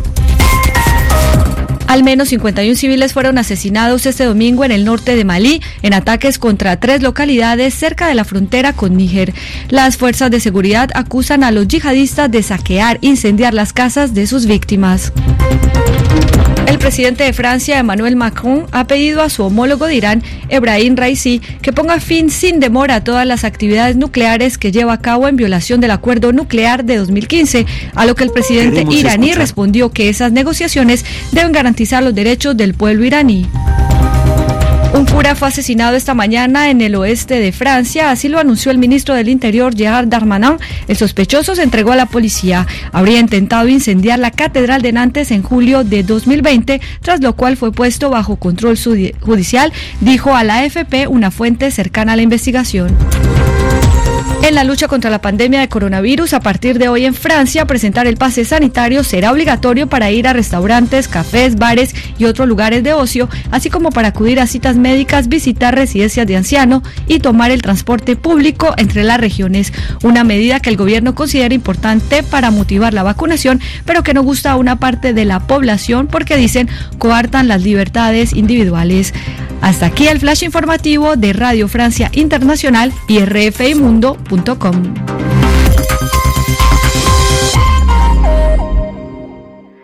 Porque tu opinión es importante, síguenos en nuestras redes sociales, en Facebook como Prisma RU y en Twitter como arroba PrismaRU. Dos de la tarde con 19 minutos y ahora vamos a temas internacionales, Venezuela, México, Noruega, ¿qué está pasando? Noruega dice, pues México puede ser lugar eh, para que eh, se dialoguen ambos, eh, tanto más bien el gobierno de Venezuela con la oposición y dice Andrés Manuel López Obrador, nuestro presidente, que pues sí, puede servir para que esto pues deje de tener esta tensión que hemos visto. Bueno, pero para platicar sobre este tema y otros más respecto a Venezuela, ya tenemos en la línea al doctor José Antonio Hernández, académico del Centro de Investigaciones sobre América Latina y el Caribe de la UNAM. ¿Qué tal, doctor Hernández? Muy buenas tardes. Gracias por estar aquí con nosotros en Prisma RU. Hola Virginia, muy buenas tardes. Pues un gran gusto estar nuevamente con, con ustedes y con todo tu auditorio. Igualmente el gusto es para nosotros. Pues, ¿qué, ¿qué nos puede decir, doctor, al respecto de esto de México acepta ser la sede de estas negociaciones? ¿Por qué México eh, en primera sí, ¿por qué México y después realmente se espera que el, que sea en este país ayude para que esto se resuelva? Sí, es, una noticia muy importante, no nada más para Venezuela ni para México, sino incluso para América Latina por el contexto que, que vivimos actualmente, ¿no? Eh, me parece que vamos saliendo de un contexto eh, completamente de, eh, pues desintegración, no de, de, gobiernos de distintos tipos políticos que eso se ha visto reflejado en la poca comunicación y concertación política entre los países. Ahora, pues México para nuestro país es, muy importante por este cambio que ha habido en política exterior a partir de la llegada, del presidente López Obrador. No me parece que fue muy clara esa política intervencionista que tuvo, este, tuvo sobre todo en los últimos expresidentes como Calderón y Peña Nieto a lanzar el Grupo de Lima, que pretendía eh, derrocar a un gobierno extranjero, en este caso derrocar al gobierno de Nicolás Maduro. Entonces México, una de las primeras acciones que hace al llegar el nuevo presidente es retirarse de este grupo de Lima y que al final, pues me parece que con esta estocada final de que se sale eh, de Perú, o sea, el grupo de Lima se queda sin Lima, Pedro Castillo hace poco acaba de anunciar la retirada del grupo de Lima y prácticamente el grupo eh, desaparece, ¿no? Entonces me parece que al final la, la, historia le da la razón a México al tratar de ayudar a un país como Venezuela por vías apegadas a los principios de, de política internacional, ¿no? Como la no intervención, como el derecho a autodeterminación. Entonces me parece que esto eh, le da bastantes bonos a México y ligado a otras eh, prácticas como asumir la presidencia de la CELAC, que al final es el mecanismo de integración de toda América Latina, estas nuevas relaciones, eh, me parece muy una alianza estrecha con con Argentina, por ejemplo, o con ahora recientemente con Bolivia. Entonces, eh, me parece que pone nuevamente a México como un país confiable para los latinoamericanos y en este caso para, para Venezuela, que eh, está confiando en él tanto el gobierno de Venezuela como la oposición, porque también cabe mencionar que en esta política de no intervención incluso ha apoyado a personajes de la oposición que se sentían perseguidos políticamente y les ha brindado el este derecho de, de, asilo no aquí en nuestro país. Entonces me parece que pues un, está demostrando que es un gobierno confiable y pues por otra parte Venezuela no que viene sumido una crisis me parece muy importante una crisis multidimensional sobre todo una crisis económica pero que también eh, pasa por lo, lo político no una oposición eh, podemos hablar de dos tipos de oposiciones una moderada una más radical y en especial una oposición radical que ha eh, decidido no participar en ningún tipo de, proceso político, ningún tipo de, de, elecciones, por ejemplo, dentro del país, por lo cual, pues el gobierno necesita eh, entablar un diálogo, ¿no? Con esta oposición para eh, tratar de darle otra vez certidumbre política dentro de su país. Qué interesante esto, y, y, es verdad, esta política que, que se rompe de esta política intervencionista de los anteriores gobiernos, pero que además era un apoyo de facto a los a los gobiernos de derecha, ¿no? Entonces ahorita estamos viendo pues sí precisamente este viraje que creo que eh, efectivamente el gobierno de Andrés Manuel López Obrador pues ha tenido, no no ha distinguido, digamos, esta, una política eh, internacional creo que ha sido pareja, y esto es muy loable y yo creo que también pues por ello se decide que en nuestro país se lleve a cabo esta negociación. Pero quisiera preguntarle, doctor, e, en cuanto a, ha, habido una historia en Venezuela en los últimos años, ¿no? Y estos golpes de estado comandados por Juan Guaidó, pues que incluso pues dejaron eh, venezolanos, personas venezolanas muertas, muchos eh, presos. Eh, ¿Qué tanto esto realmente va a poder como amortiguarse para que realmente un diálogo entre estas dos posturas, ¿no? entre el gobierno y la oposición, sean factibles? Sí, bueno, eh, hay que recordar que este diálogo ya tiene sobre todo dos antecedentes muy importantes, ¿no? El primero que se lleva en, Noruega y después se traslada hacia Barbados. Eh, yo creo que eh, el diálogo es la única salida para eh, tratar de resolver esta crisis política. Me parece que es importante ver cuáles son todo la, el contexto, tanto nacional como internacional, en el que se da este diálogo. Porque recordemos que hace, o hace algunos años todavía, eh, un par de años sobre todo, eh, Juan Guaidó representaba, tal vez no a, nivel interno, ¿no? Porque a nivel interno pues es bastante conocido que pues no podía controlar absolutamente nada, ¿no? De, alguna forma en Chile decían que ni un control, ni un eh, ni un este, una persona de tránsito podía controlar, ni un policía de tránsito podía controlar a, nivel interno Juan Guaidó, pero fue muy importante el apoyo que se le dio a nivel internacional. Si bien es cierto que no todos los países, como algunas veces se, suele mencionar los medios de comunicación, cuando le llaman comunidad internacional, porque ellos llaman comunidad internacional al fin muchas veces solamente a, Norteamérica y, a Europa, pero sí bastantes países, y sobre todo países importantes eh, económica y financieramente a nivel internacional, pues le apostaron a esta salida eh, o a esta estrategia de, de, de, poner un presidente de alguna forma interino, autoproclamado, ¿no? Entonces, eso define una crisis, eh, digamos, política muy importante que tuvo sus repercusiones económicas también, porque a partir de esto es que se empiezan a dar toda una guerra económica de sanciones, de, de, este, de bloqueos unilaterales, sobre todo por parte de Estados Unidos hacia Venezuela, lo cual ha impactado, eh, digamos, a todas a todas vistas sobre su sobre su economía. Entonces, por eso es muy importante para el gobierno eh, solventar esta crisis eh, política, ¿no? En un primer momento, a nivel interno, para que no exista eh, pues esta división, esta fractura, ¿no? que muchas veces, aunque hay una oposición que sí participa en los poderes políticos dentro de Venezuela, que es esta oposición moderada, compuesta por partidos tradicionales, pero también hay esta oposición que pues realmente representa eh, el, eh, un grupo importante de venezolanos y sobre todo representa a estas élites eh, económicas, ¿no? Que son importantes pues, justamente para solventar esta esta crisis que vive. Entonces, por una parte, para nivel a nivel interno es importante conciliar con ellos y otra parte por la que yo creo son las principales causas que el gobierno acepta un, un diálogo de esta manera es que para a nivel internacional pues tratar de eliminar esta esta guerra económica, estas sanciones, estos embargos que están perjudicando este pues fuertemente a, al país, ¿no? Al país sudamericano.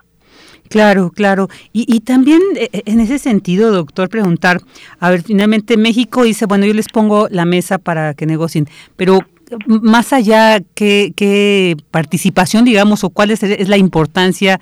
Eh, ya nos dijo al, al inicio... Eh, sobre esta política no con Venezuela pero a, a, lo que quisiera preguntarles qué otras acciones o sea el, el, gobierno mexicano va a poder tener o va a poder incidir dentro de esta negociación o solamente es como mantenerse al margen y propiciar digamos el, el espacio para que se lleve a cabo este diálogo un poco que nos aclarara cuál es la sí. posición sí. Bueno, hasta el momento ha habido, yo creo que eh, hermetismo acerca de, estos diálogos y creo que es una condición muy importante para un diálogo internacional. Es decir, si se abriera tanto los participantes como los temas, como la gente, los países que van a apoyar, pues se podría manchar un poco este, este diálogo, no por todos los intereses que hay alrededor. Recordemos que pese a su crisis económica, Venezuela es el país eh, con mayor reservas de petróleo a nivel mundial, ¿no? Y qué representa eso geopolíticamente no digamos ya sus alianzas, por ejemplo, militares con Rusia, económicas con China, etcétera. Entonces sigue siendo un, un país pues sumamente importante este, en este aspecto de los recursos naturales. Entonces, eh, yo creo que si no existe ese hermetismo que ha habido, pues puede haber bastantes intereses este, mm. que de por sí ya existen, pero se mancharía este, este diálogo. Aún así, pues se conoce que hay la intención de participar de algunos por parte de algunos gobiernos como el mismo Noruega que, que ya tiene esa experiencia en, en el diálogo entre venezolanos o países co, eh, como Países Bajos por ejemplo no hay duda que eh, también Estados Unidos tiene bastante interés en, en, este diálogo. Nuestro propio gobierno yo creo que va a tener también acompañamiento. No solamente eh, digamos va a ser la sede sino va a tener una actividad un país esencial que digamos que no es la primera vez no recordemos que México tiene esa tradición de eh, de mediador, eh, sobre todo, o, me refiero específicamente a cuando eh, las guerrillas en Centroamérica, entre México, justamente Venezuela y, y Colombia, pues son, eh, digamos, protagonistas para solucionar estas crisis eh, eh, en, de violencia en Centroamérica. Entonces México ya tiene esta experiencia, México en la actualidad pues tiene ese, ese respaldo de la mayoría de los países de América Latina y como usted bien lo menciona, pues ha aplicado una política de neutralidad, ¿no? Es decir, no se ha hecho solamente eh, amigos de países de izquierda, sino que igual puede tener relaciones con países de, gobiernos conservadores o, o, de derecha. Entonces me parece que, que la participación de México en estos en este diálogo pues va a ir mucho más allá de lo de, de la sede, ¿no? Sino que va a haber un acompañamiento importante. Y, y, también eso, bueno, pues somos el país que estamos junto a Estados Unidos, ¿no? Este, el, que aunque dicen, bueno, se ha relajado un poco esta sanción, estas medidas que Donald Trump impuso a, Venezuela, se han relajado, sin embargo se mantienen, como usted ya también hace un momento mencionó. Entonces, esto también le da un, da un contexto especial, creo que, cree que tenga alguna, digamos, eh, efecto también entre la relación eh, México-Estados Unidos, o en este caso el que sea el país que prácticamente, ahora sí geográficamente podemos decir, está mediando porque está en medio de los dos. ¿Tendrá alguna implicación esto, doctor? Yo creo que sí, yo creo que se está pensando en eso desde la Cancillería en México, porque también recordemos cuál ha sido un poco la agenda con Estados Unidos en los últimos meses. No, eh, estoy pensando, por ejemplo, cuando Obrador sale a decir que eh, no nada más México, sino incluso eh, los países de América Latina si quieren ayudar a Cuba, por ejemplo, que fue otro de los países que eh, siempre ha causado polémica, pues todos deberíamos de los latinoamericanos de pedir que se le quitara el embargo, ¿no? Uh -huh. Ya eso es una un discurso, digamos, que va en contra de, la política exterior de Estados Unidos hacia Cuba. Ahora, en días recientes, por ejemplo, se, hay una hay una demanda en contra de los de los armamentistas de estadounidenses, no, por el efecto que está teniendo de violencia en México. Entonces, yo creo que, eh, y por otro lado, también este acercamiento de alguna forma, este, por decirlo, coqueteo, con eh, actores extrarregionales en México, que era algo que ya sabía, ya no se había visto, ¿no? Por esta política completamente apegada a los intereses estadounidenses, pues México ya no había tenido relaciones, por ejemplo, con Rusia, que recientemente el, canciller estuvo allá y pues, tuiteó en, ruso, o el China, ¿no? En donde empezamos a ver que hay proyectos que están reactivando que tienen una inversión de China. Estos dos países que han ganado gran influencia a nivel de, América Latina. Entonces, yo creo que desde la Cancillería se está viendo y, sabe que puede tener algunas consecuencias, pero yo creo que justamente esa es la eh, la imagen que se quiere dar, ¿no? Como de un México que ya no va a estar completamente subordinado a los intereses estadounidenses y que tiene que tener una política exterior, pues, eh, eh, de ninguna forma dependiente de la política estadounidense, ¿no? Este tiene que mostrar pues esta esta eh, esta imagen de, país este completamente independiente y soberano en sus decisiones. Claro, claro, esto es muy muy importante esto que enseñarla. Y doctor, pues bueno, ya para ir cerrando la entrevista así preguntar eh, no han dado fecha de este encuentro de esta del inicio de este diálogo, pero se plantea que probablemente es el 13 de agosto. ¿No? Pero un poco la duda, eh, ahí se establece cuánto tiempo duraría para estar más bien pues al pendiente y también, también pues entender un poco la complejidad del, del, de la situación, ¿no? No es cualquier cosa el reunir a, a figuras como, como estas venezolanas, ¿no? Un gobierno... Eh, pues tan cuestionado, pero tan firme también ahí en su lugar, cuestionado al exterior por ciertos sectores, por supuesto, de derecha, porque también ha sido apoyado y pues ahí sigue Nicolás Maduro, y por esta oposición tan fuerte, ¿no? De repente sería como decir, híjole, los vamos a juntar, digamos, como para tener un poco claro, eh, digamos, el campo, el campo temporal en que se puede llevar a cabo estas negociaciones, sobre todo porque son en nuestro país. Sí, yo creo que va a ser todo un reto para nuestro país. Este, efectivamente, me parece que está programado para iniciarse este viernes próximo. Eh, las fechas o, la periodicidad es muy complicado saberla en este momento, tanto por el hermetismo que comentaba, como por cómo se irán definiendo eh, las agendas, ¿no? Me parece que hay puntos que son claves para ambos.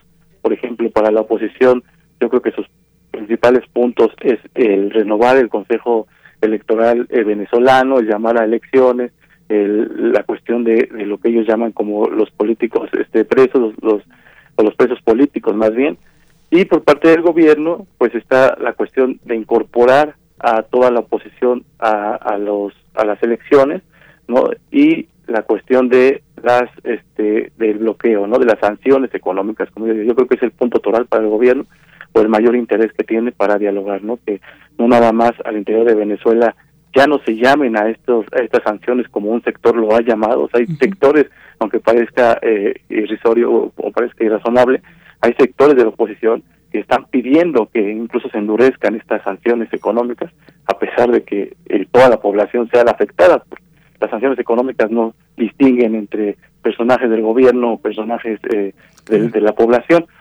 Pero entonces el gobierno, ese es uno de sus puntos torales, yo creo que es lo que más le interesa, que a nivel interno eh, ya no se abogue por esas sanciones y que a nivel internacional, sobre todo Estados Unidos, pues eh, deje de, de, implementar estas sanciones unilaterales, ¿no? El que le dé como de alguna forma el visto bueno a la redemocratización de, de Venezuela y entonces eh, ya no se ya no se apliquen estas sanciones. Entonces va a depender bastante, yo creo, esta esta agenda y los periodos, ¿no? Pero sí va a ser un gran reto, como como bien lo menciona, porque es de los países que están más polarizados en toda la, región, a pesar de que no existe como tal eh, lo que hubo en algunos países como una guerra civil, pero sí se ha llegado a situaciones de, bastante violencia, eh, ha llegado a situaciones eh, de protesta eh, igual eh, violenta, ¿no? Hacia los entes del gobierno. Entonces va a ser crucial pero como lo menciono, yo creo que nuestro país tiene esa ese, conocimiento, ya tiene esa tradición de, ser un país eh, que propicia estos diálogos y eh, yo espero que tenga una llegada a buen puerto, porque sería importante no nada más para para México, sino para Venezuela y para toda América Latina, como comento, tener una Venezuela pues pacífica y que vaya saliendo poco a poco de esta crisis, sobre todo económica en la que atraviesa. Claro, no, híjole, sería maravilloso, sentaría muchas bases, muchos antecedentes para este siglo XXI el que se pudiera avanzar. Pues doctor, muchísimas gracias. Esperamos seguir contando con su participación. Seguramente ya cuando inicie este diálogo emanarán muchos temas para analizar al respecto. Entonces, pues seguimos, seguiremos buscando opinión de expertos como usted.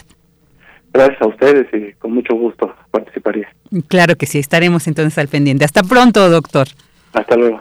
El doctor José Antonio Hernández, académico del Centro de Investigaciones sobre América Latina y el Caribe de la UNAM. Relatamos al mundo. Relatamos al mundo.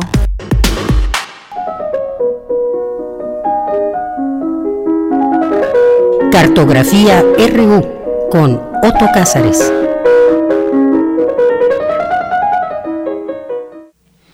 Dos de la tarde con 37 minutos y ya escuchamos, ya, ya ni digo más porque siempre me desbordo, entonces para que reitero el gusto que me da saludar.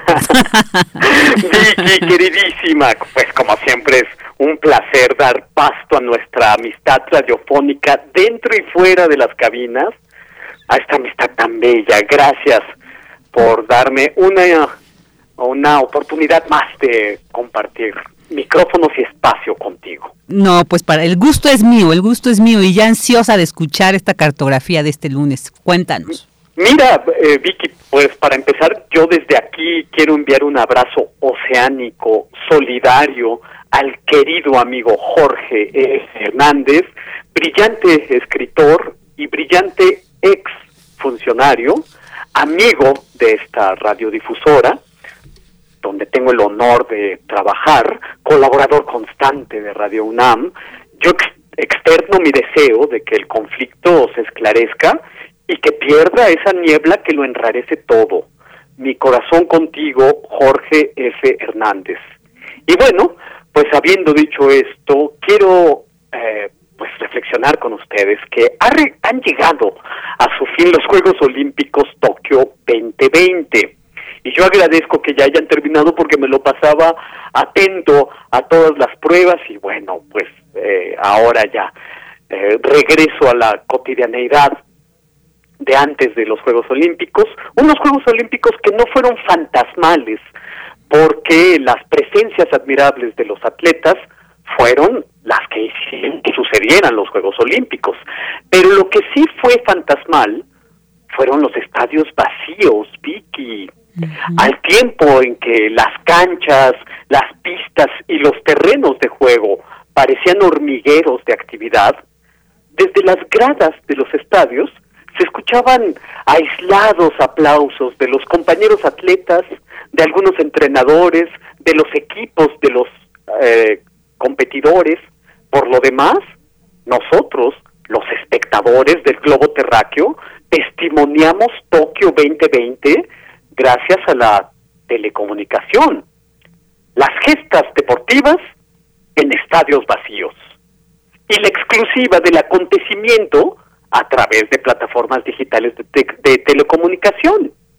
El ojo de mosca, por así decir, el ojo múltiple, a través de la pantalla del ordenador, nos dio la posibilidad de asistir a numerosos eventos deportivos al mismo tiempo. Vicky, hubo un momento donde yo tenía abiertas cinco o seis ventanas de la pantalla de mi computadora. Estaba viendo al mismo tiempo canotaje, tenis, atletismo, tiro con arco, gimnasia y clavados.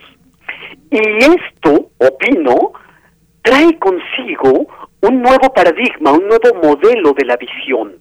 El ojo múltiple y simultáneo de la mosca deja atrás el anticuado zapping de la televisión. El ojo de la mosca nos hace ubicuos. A esto hay que sumar y también encomiar las sofisticadas gramáticas de producción de las transmisiones en vivo, porque a través de cámaras, a través de tomas abiertas, tomas cerradas, drones, sobrevuelas, eh, ves a ras de suelo, acompañas con ojos intrusos todos los movimientos, las tácticas y los gestos incluso de los esfuerzos de los atletas. Estas recientísimas producciones audiovisuales que pudimos ver son casi taumatúrgicas, es decir, hacedoras de prodigios, convierten a la transmisión de deportes en un verdadero espectáculo visual. Los espectadores de nuestros días tenemos que verlo todo y tenemos que poder verlo todo en varios niveles de imagen. Tenemos que ver el reverso y el anverso de la imagen deportiva. Las cámaras se sumergen en el agua con el clavadista o las cámaras planean en las alturas, acompañan incluso a la flecha. Las cámaras se acercan, se alejan, de, pronto las cámaras son como moscas intrusivas, sobrevuelan un momento congelado estas imágenes del congelamiento de la acción y después el sobrevuelo en círculos, después dispensan la intromisión, toman distancia, vaya, pudimos verlo todo con mucho mayor detalle y de mucho mejor manera que si hubiéramos podido estar ahí, en Tokio. Desde casa, nosotros pudimos ver escenas infinitamente aumentadas. Desde casa y con nuestros ordenadores, nuestros ojos fueron potencializados. Nietzsche habló de la espiritualización de la mirada a través de la escena teatral, iluminada, por así decir, por una llama interior, la del espectador. Y esto es muy interesante porque recuerdo que el sabio recientemente muerto, Marc Fumaroli, decía que, por ejemplo, en pintura, el impresionismo del siglo XIX era el testimonio de la luz del día. Pero ahora, a través de las pantallas de última generación, tenemos una toma de una mañana en un bosque, por ejemplo, y nos habituamos a una luz de mañana a través de la pantalla que la realidad desmiente. Fumaroli llamó a esto la barnumización, es decir, hacer de lo cotidiano algo espectacular, hacer de una mañana cualquiera algo completamente espectacular. La experiencia high-tech de Van Gogh, por ejemplo, o la experiencia high-tech de Frida o del artista que ustedes deseen, nos hace experimentar la pincelada de sus obras como no las verías nunca ni poniéndote enfrente en el museo célebre europeo que tenga las obras de estos pintores. Eh, estas experiencias high-tech a través de la pantalla te invitan a habitar la pincelada. Ah, la pantalla de última generación resulta una especie de antiojo porque nos muestra lo que no vemos, nos muestra lo que no podemos ver. Y eso ocurrió con esta transmisión de los Juegos Olímpicos. Lo que mostró este antiojo, que muestra lo que no vemos, fue deporte de alto rendimiento, como la fase superior del entretenimiento, la imagen impacto. Y no es queja, ¿eh? yo lo disfruté como muchísimos, pero como dije hace un momento, los atletas no tienen nada de fantasmas, nosotros los espectadores sí. Yo me pregunté viendo los Juegos Olímpicos si era el evento deportivo que demostraba el fin de la era de las multitudes.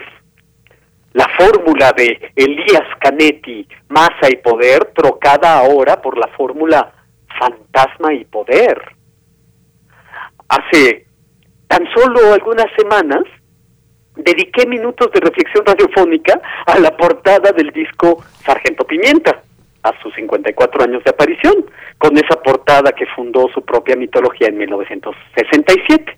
Y lo traigo a la memoria porque en la última canción de ese disco, Sargento Pimienta, la última canción de título A Day in the Life, hay una pregunta que parece resonar con gran ironía en Tokio 2020.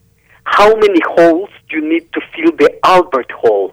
Es decir, ¿cuántos vacíos o oquedades se necesitan para llenar la sala de conciertos Royal Albert Hall. en Tokio 2020, los estadios fueron llenados de agujeros. Los estadios fueron llenados de agujeros llenos de sombra, como decía Baudelaire, con un ingenioso sistema de camuflaje, asientos alternativamente blancos, oscuros y algunos más oscuros aún, para dar la apariencia de muchedumbre. Ten cuidado, jugando uno al fantasma, se vuelve uno fantasma. Esa es una máxima de la cábala que aparece en la novela El donador de almas de Amado Nervo. Mientras no sea posible, nos volcaremos a la pantalla de los ordenadores. Hoy también iniciamos semestre a distancia en las facultades de nuestra universidad y lo vamos a hacer a distancia. Lo vamos a hacer a través de Zoom. Y esto trae consigo el giro telecomunicacional de nuestra existencia. Trae consigo la experiencia fantasmal y espectros, espectros electrónicos, fantasmas, larvas, imágenes, simulacros, sombras, son palabras para referir espectros, sombras, imágenes sin cuerpo en las que nos hemos convertido. El verdadero fantasma de nuestro universo es la luna, decía Holderlin, el poeta. La imagen, desde luego, es lunar. ¿Es la transición a convertirnos en lunáticos o es probablemente la agonía indolora de cómo nos estamos convirtiendo en fantasmas? La experiencia de lo real, visto a través del antiojo, nos lega una vivencia fantasmal, como un recuerdo fuera de foco, como recordamos los sueños. Tokio 2020 ya es para los espectadores fantasmales que fuimos una especie de sueño a un día de haber terminado. Pero bueno, finalmente no está mal, puesto que model, modelamos nuestra conciencia con sueños. Y esto es lo que yo tengo que decir y reflexionar con ustedes este lunes 9 de agosto de 2021. Vicky querida y queridos radioescuchas que nos acompañan. Muchas gracias, Otto. Y pues como siempre, maravilloso esta aproximación que nos haces a estos, a esta lectura de los Juegos Olímpicos, es muy cierto, pero algo que sí es real y que no es fantasmal es este aprecio que tenemos por estas cartografías que cada lunes nos compartes y como esto tan valioso sobre estos, este Tokio 2020 que nos tocó vivir y bueno, pues todo un reto, Otto. Así es, tampoco es fantasmal este abrazo que te voy a dar cuando te encuentre por los pasillos de Radio UNAM y es tampoco es fantasmal el cariño a los radioescuchas con los que hacemos unos lazos eh, bellísimos, sólidos como la piedra. Así es, así es, Otto querido, pues te abrazamos mucho y sí, yo también espero que no un día no muy lejano, muy próximo, podamos darnos ese abrazo ya físico y romper cualquier espectro fantasmal que a la distancia y con esta pandemia pudiera haberse generado. Esperemos que así sea, Vicky, querida. Hasta pronto, un abrazo. Hasta pronto, hasta el próximo lunes. Hasta el próximo lunes, Otto Cázares.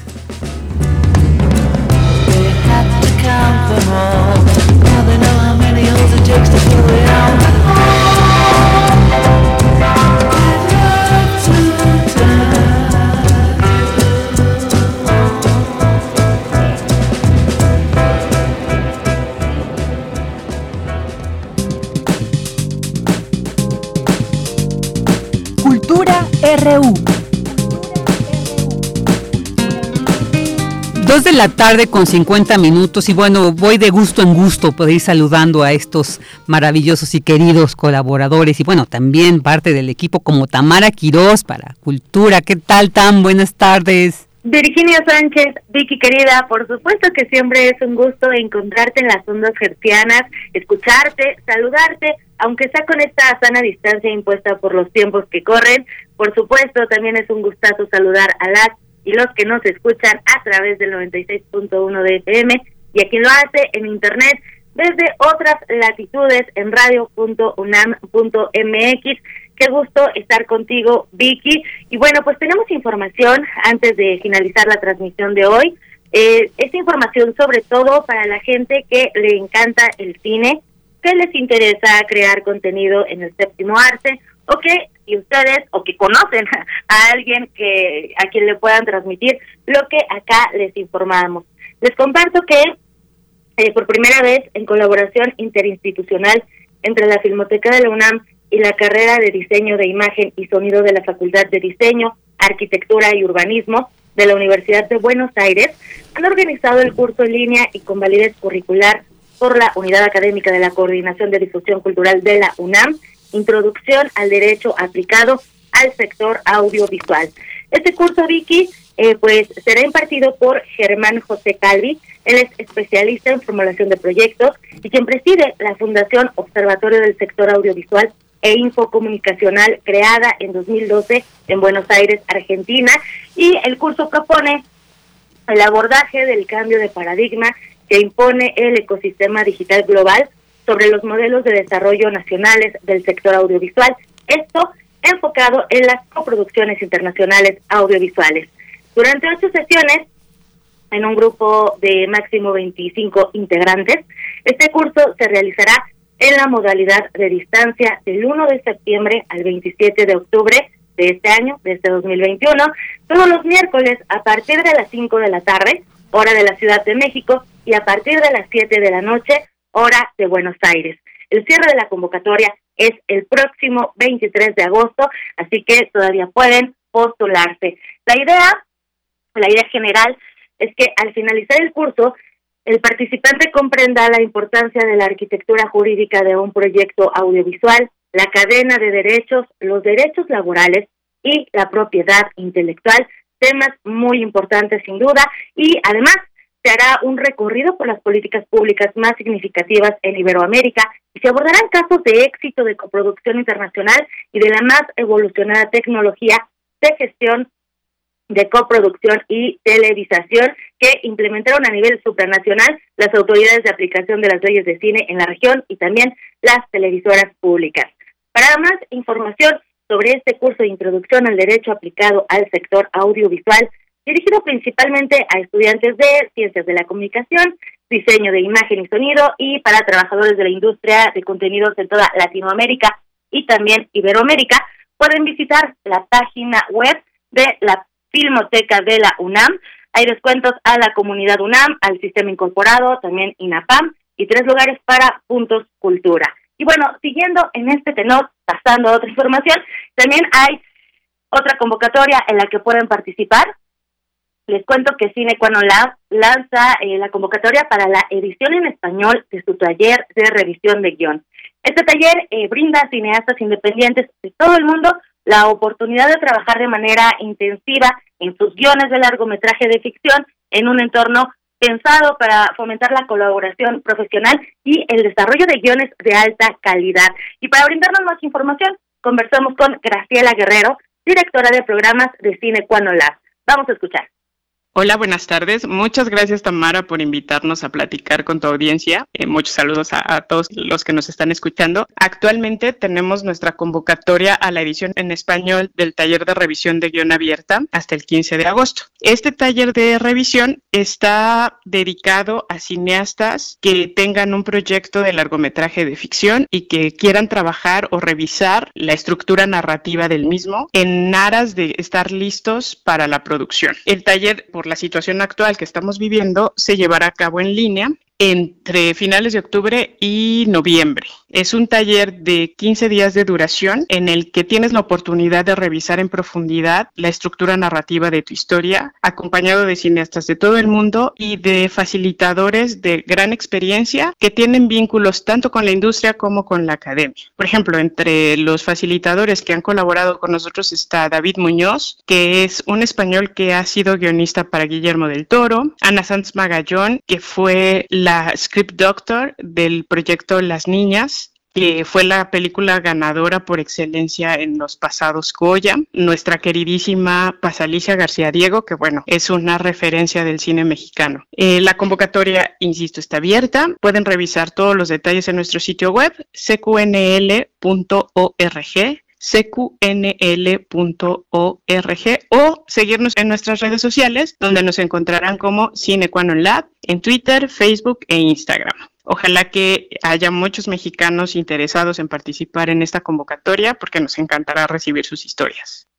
Vicky, amigas, amigos que escuchan esta transmisión de Prisma RU, pues al ser un taller que se imparte de forma virtual, una de las ventajas es que se rompen las barreras físicas, se llega de forma, digamos, más rápida a otras latitudes y sobre esto y sobre las películas que han que ya han sido seleccionadas en festivales como resultado de este taller, habla Graciela Guerrero, directora de programas de Cine Cuanola. Escuchemos.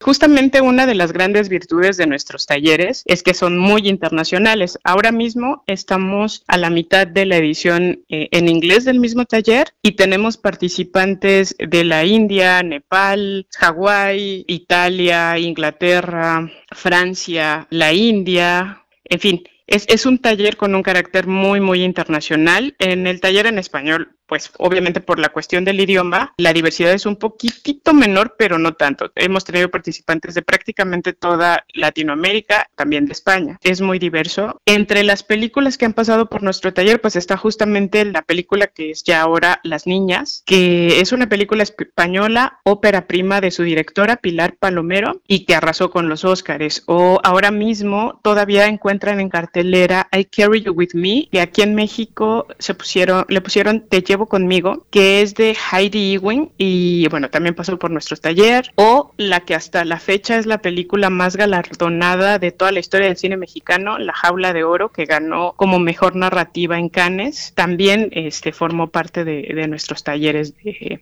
de guion.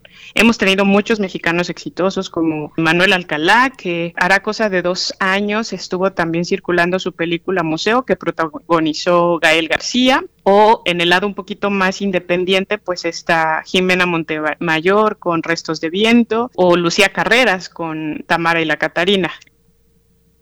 Vicky, eh, sin duda yo creo que estos títulos que nos mencionó eh, Graciela les han de sonar familiares, así que bueno, si conocen a alguien que esté interesado o que ya tenga este guion y que requiera esta guía, pues se pueden acercar a Cine Cuano Lab.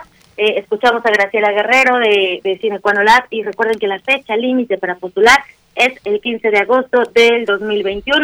En redes sociales eh, les voy a compartir, los voy a etiquetar, les voy a compartir mayor información para que lo tengan a la mano. Recuerden que estamos en arroba prisma.ru y a mí me encuentran en arroba Tamara Quiroz-M. Vicky querida, te regreso los micrófonos y te mando un abrazo sonoro, un abrazo muy fuerte, un apapacho y también a la producción. Muchas gracias, Tam. También nosotros desde acá te mandamos un abrazote muy, muy grande. Muchísimas gracias. Hasta mañana. Hasta mañana, Tam. Pues ya, ella fue Tamara Quiroz en Cultura. Y bueno, pues ya llegamos al final de la segunda hora de Prisma RU. Agradecemos mucho el que nos haya acompañado. Quiero agradecer a la producción Rodrigo Aguilar, asistencia de producción Denis Licea y en la operación Socorro Montes y a todo el equipo que hace posible esta transmisión. Y en nombre precisamente de todos nosotros queremos agradecerle que nos haya acompañado durante estas dos horas y le invitamos a que el día de mañana a la una de la tarde nos sintonice aquí en Prisma RU. Muy buenas tardes, buen provecho y hasta mañana.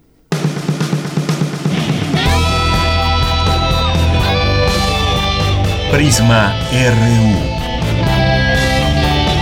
Relatamos al mundo.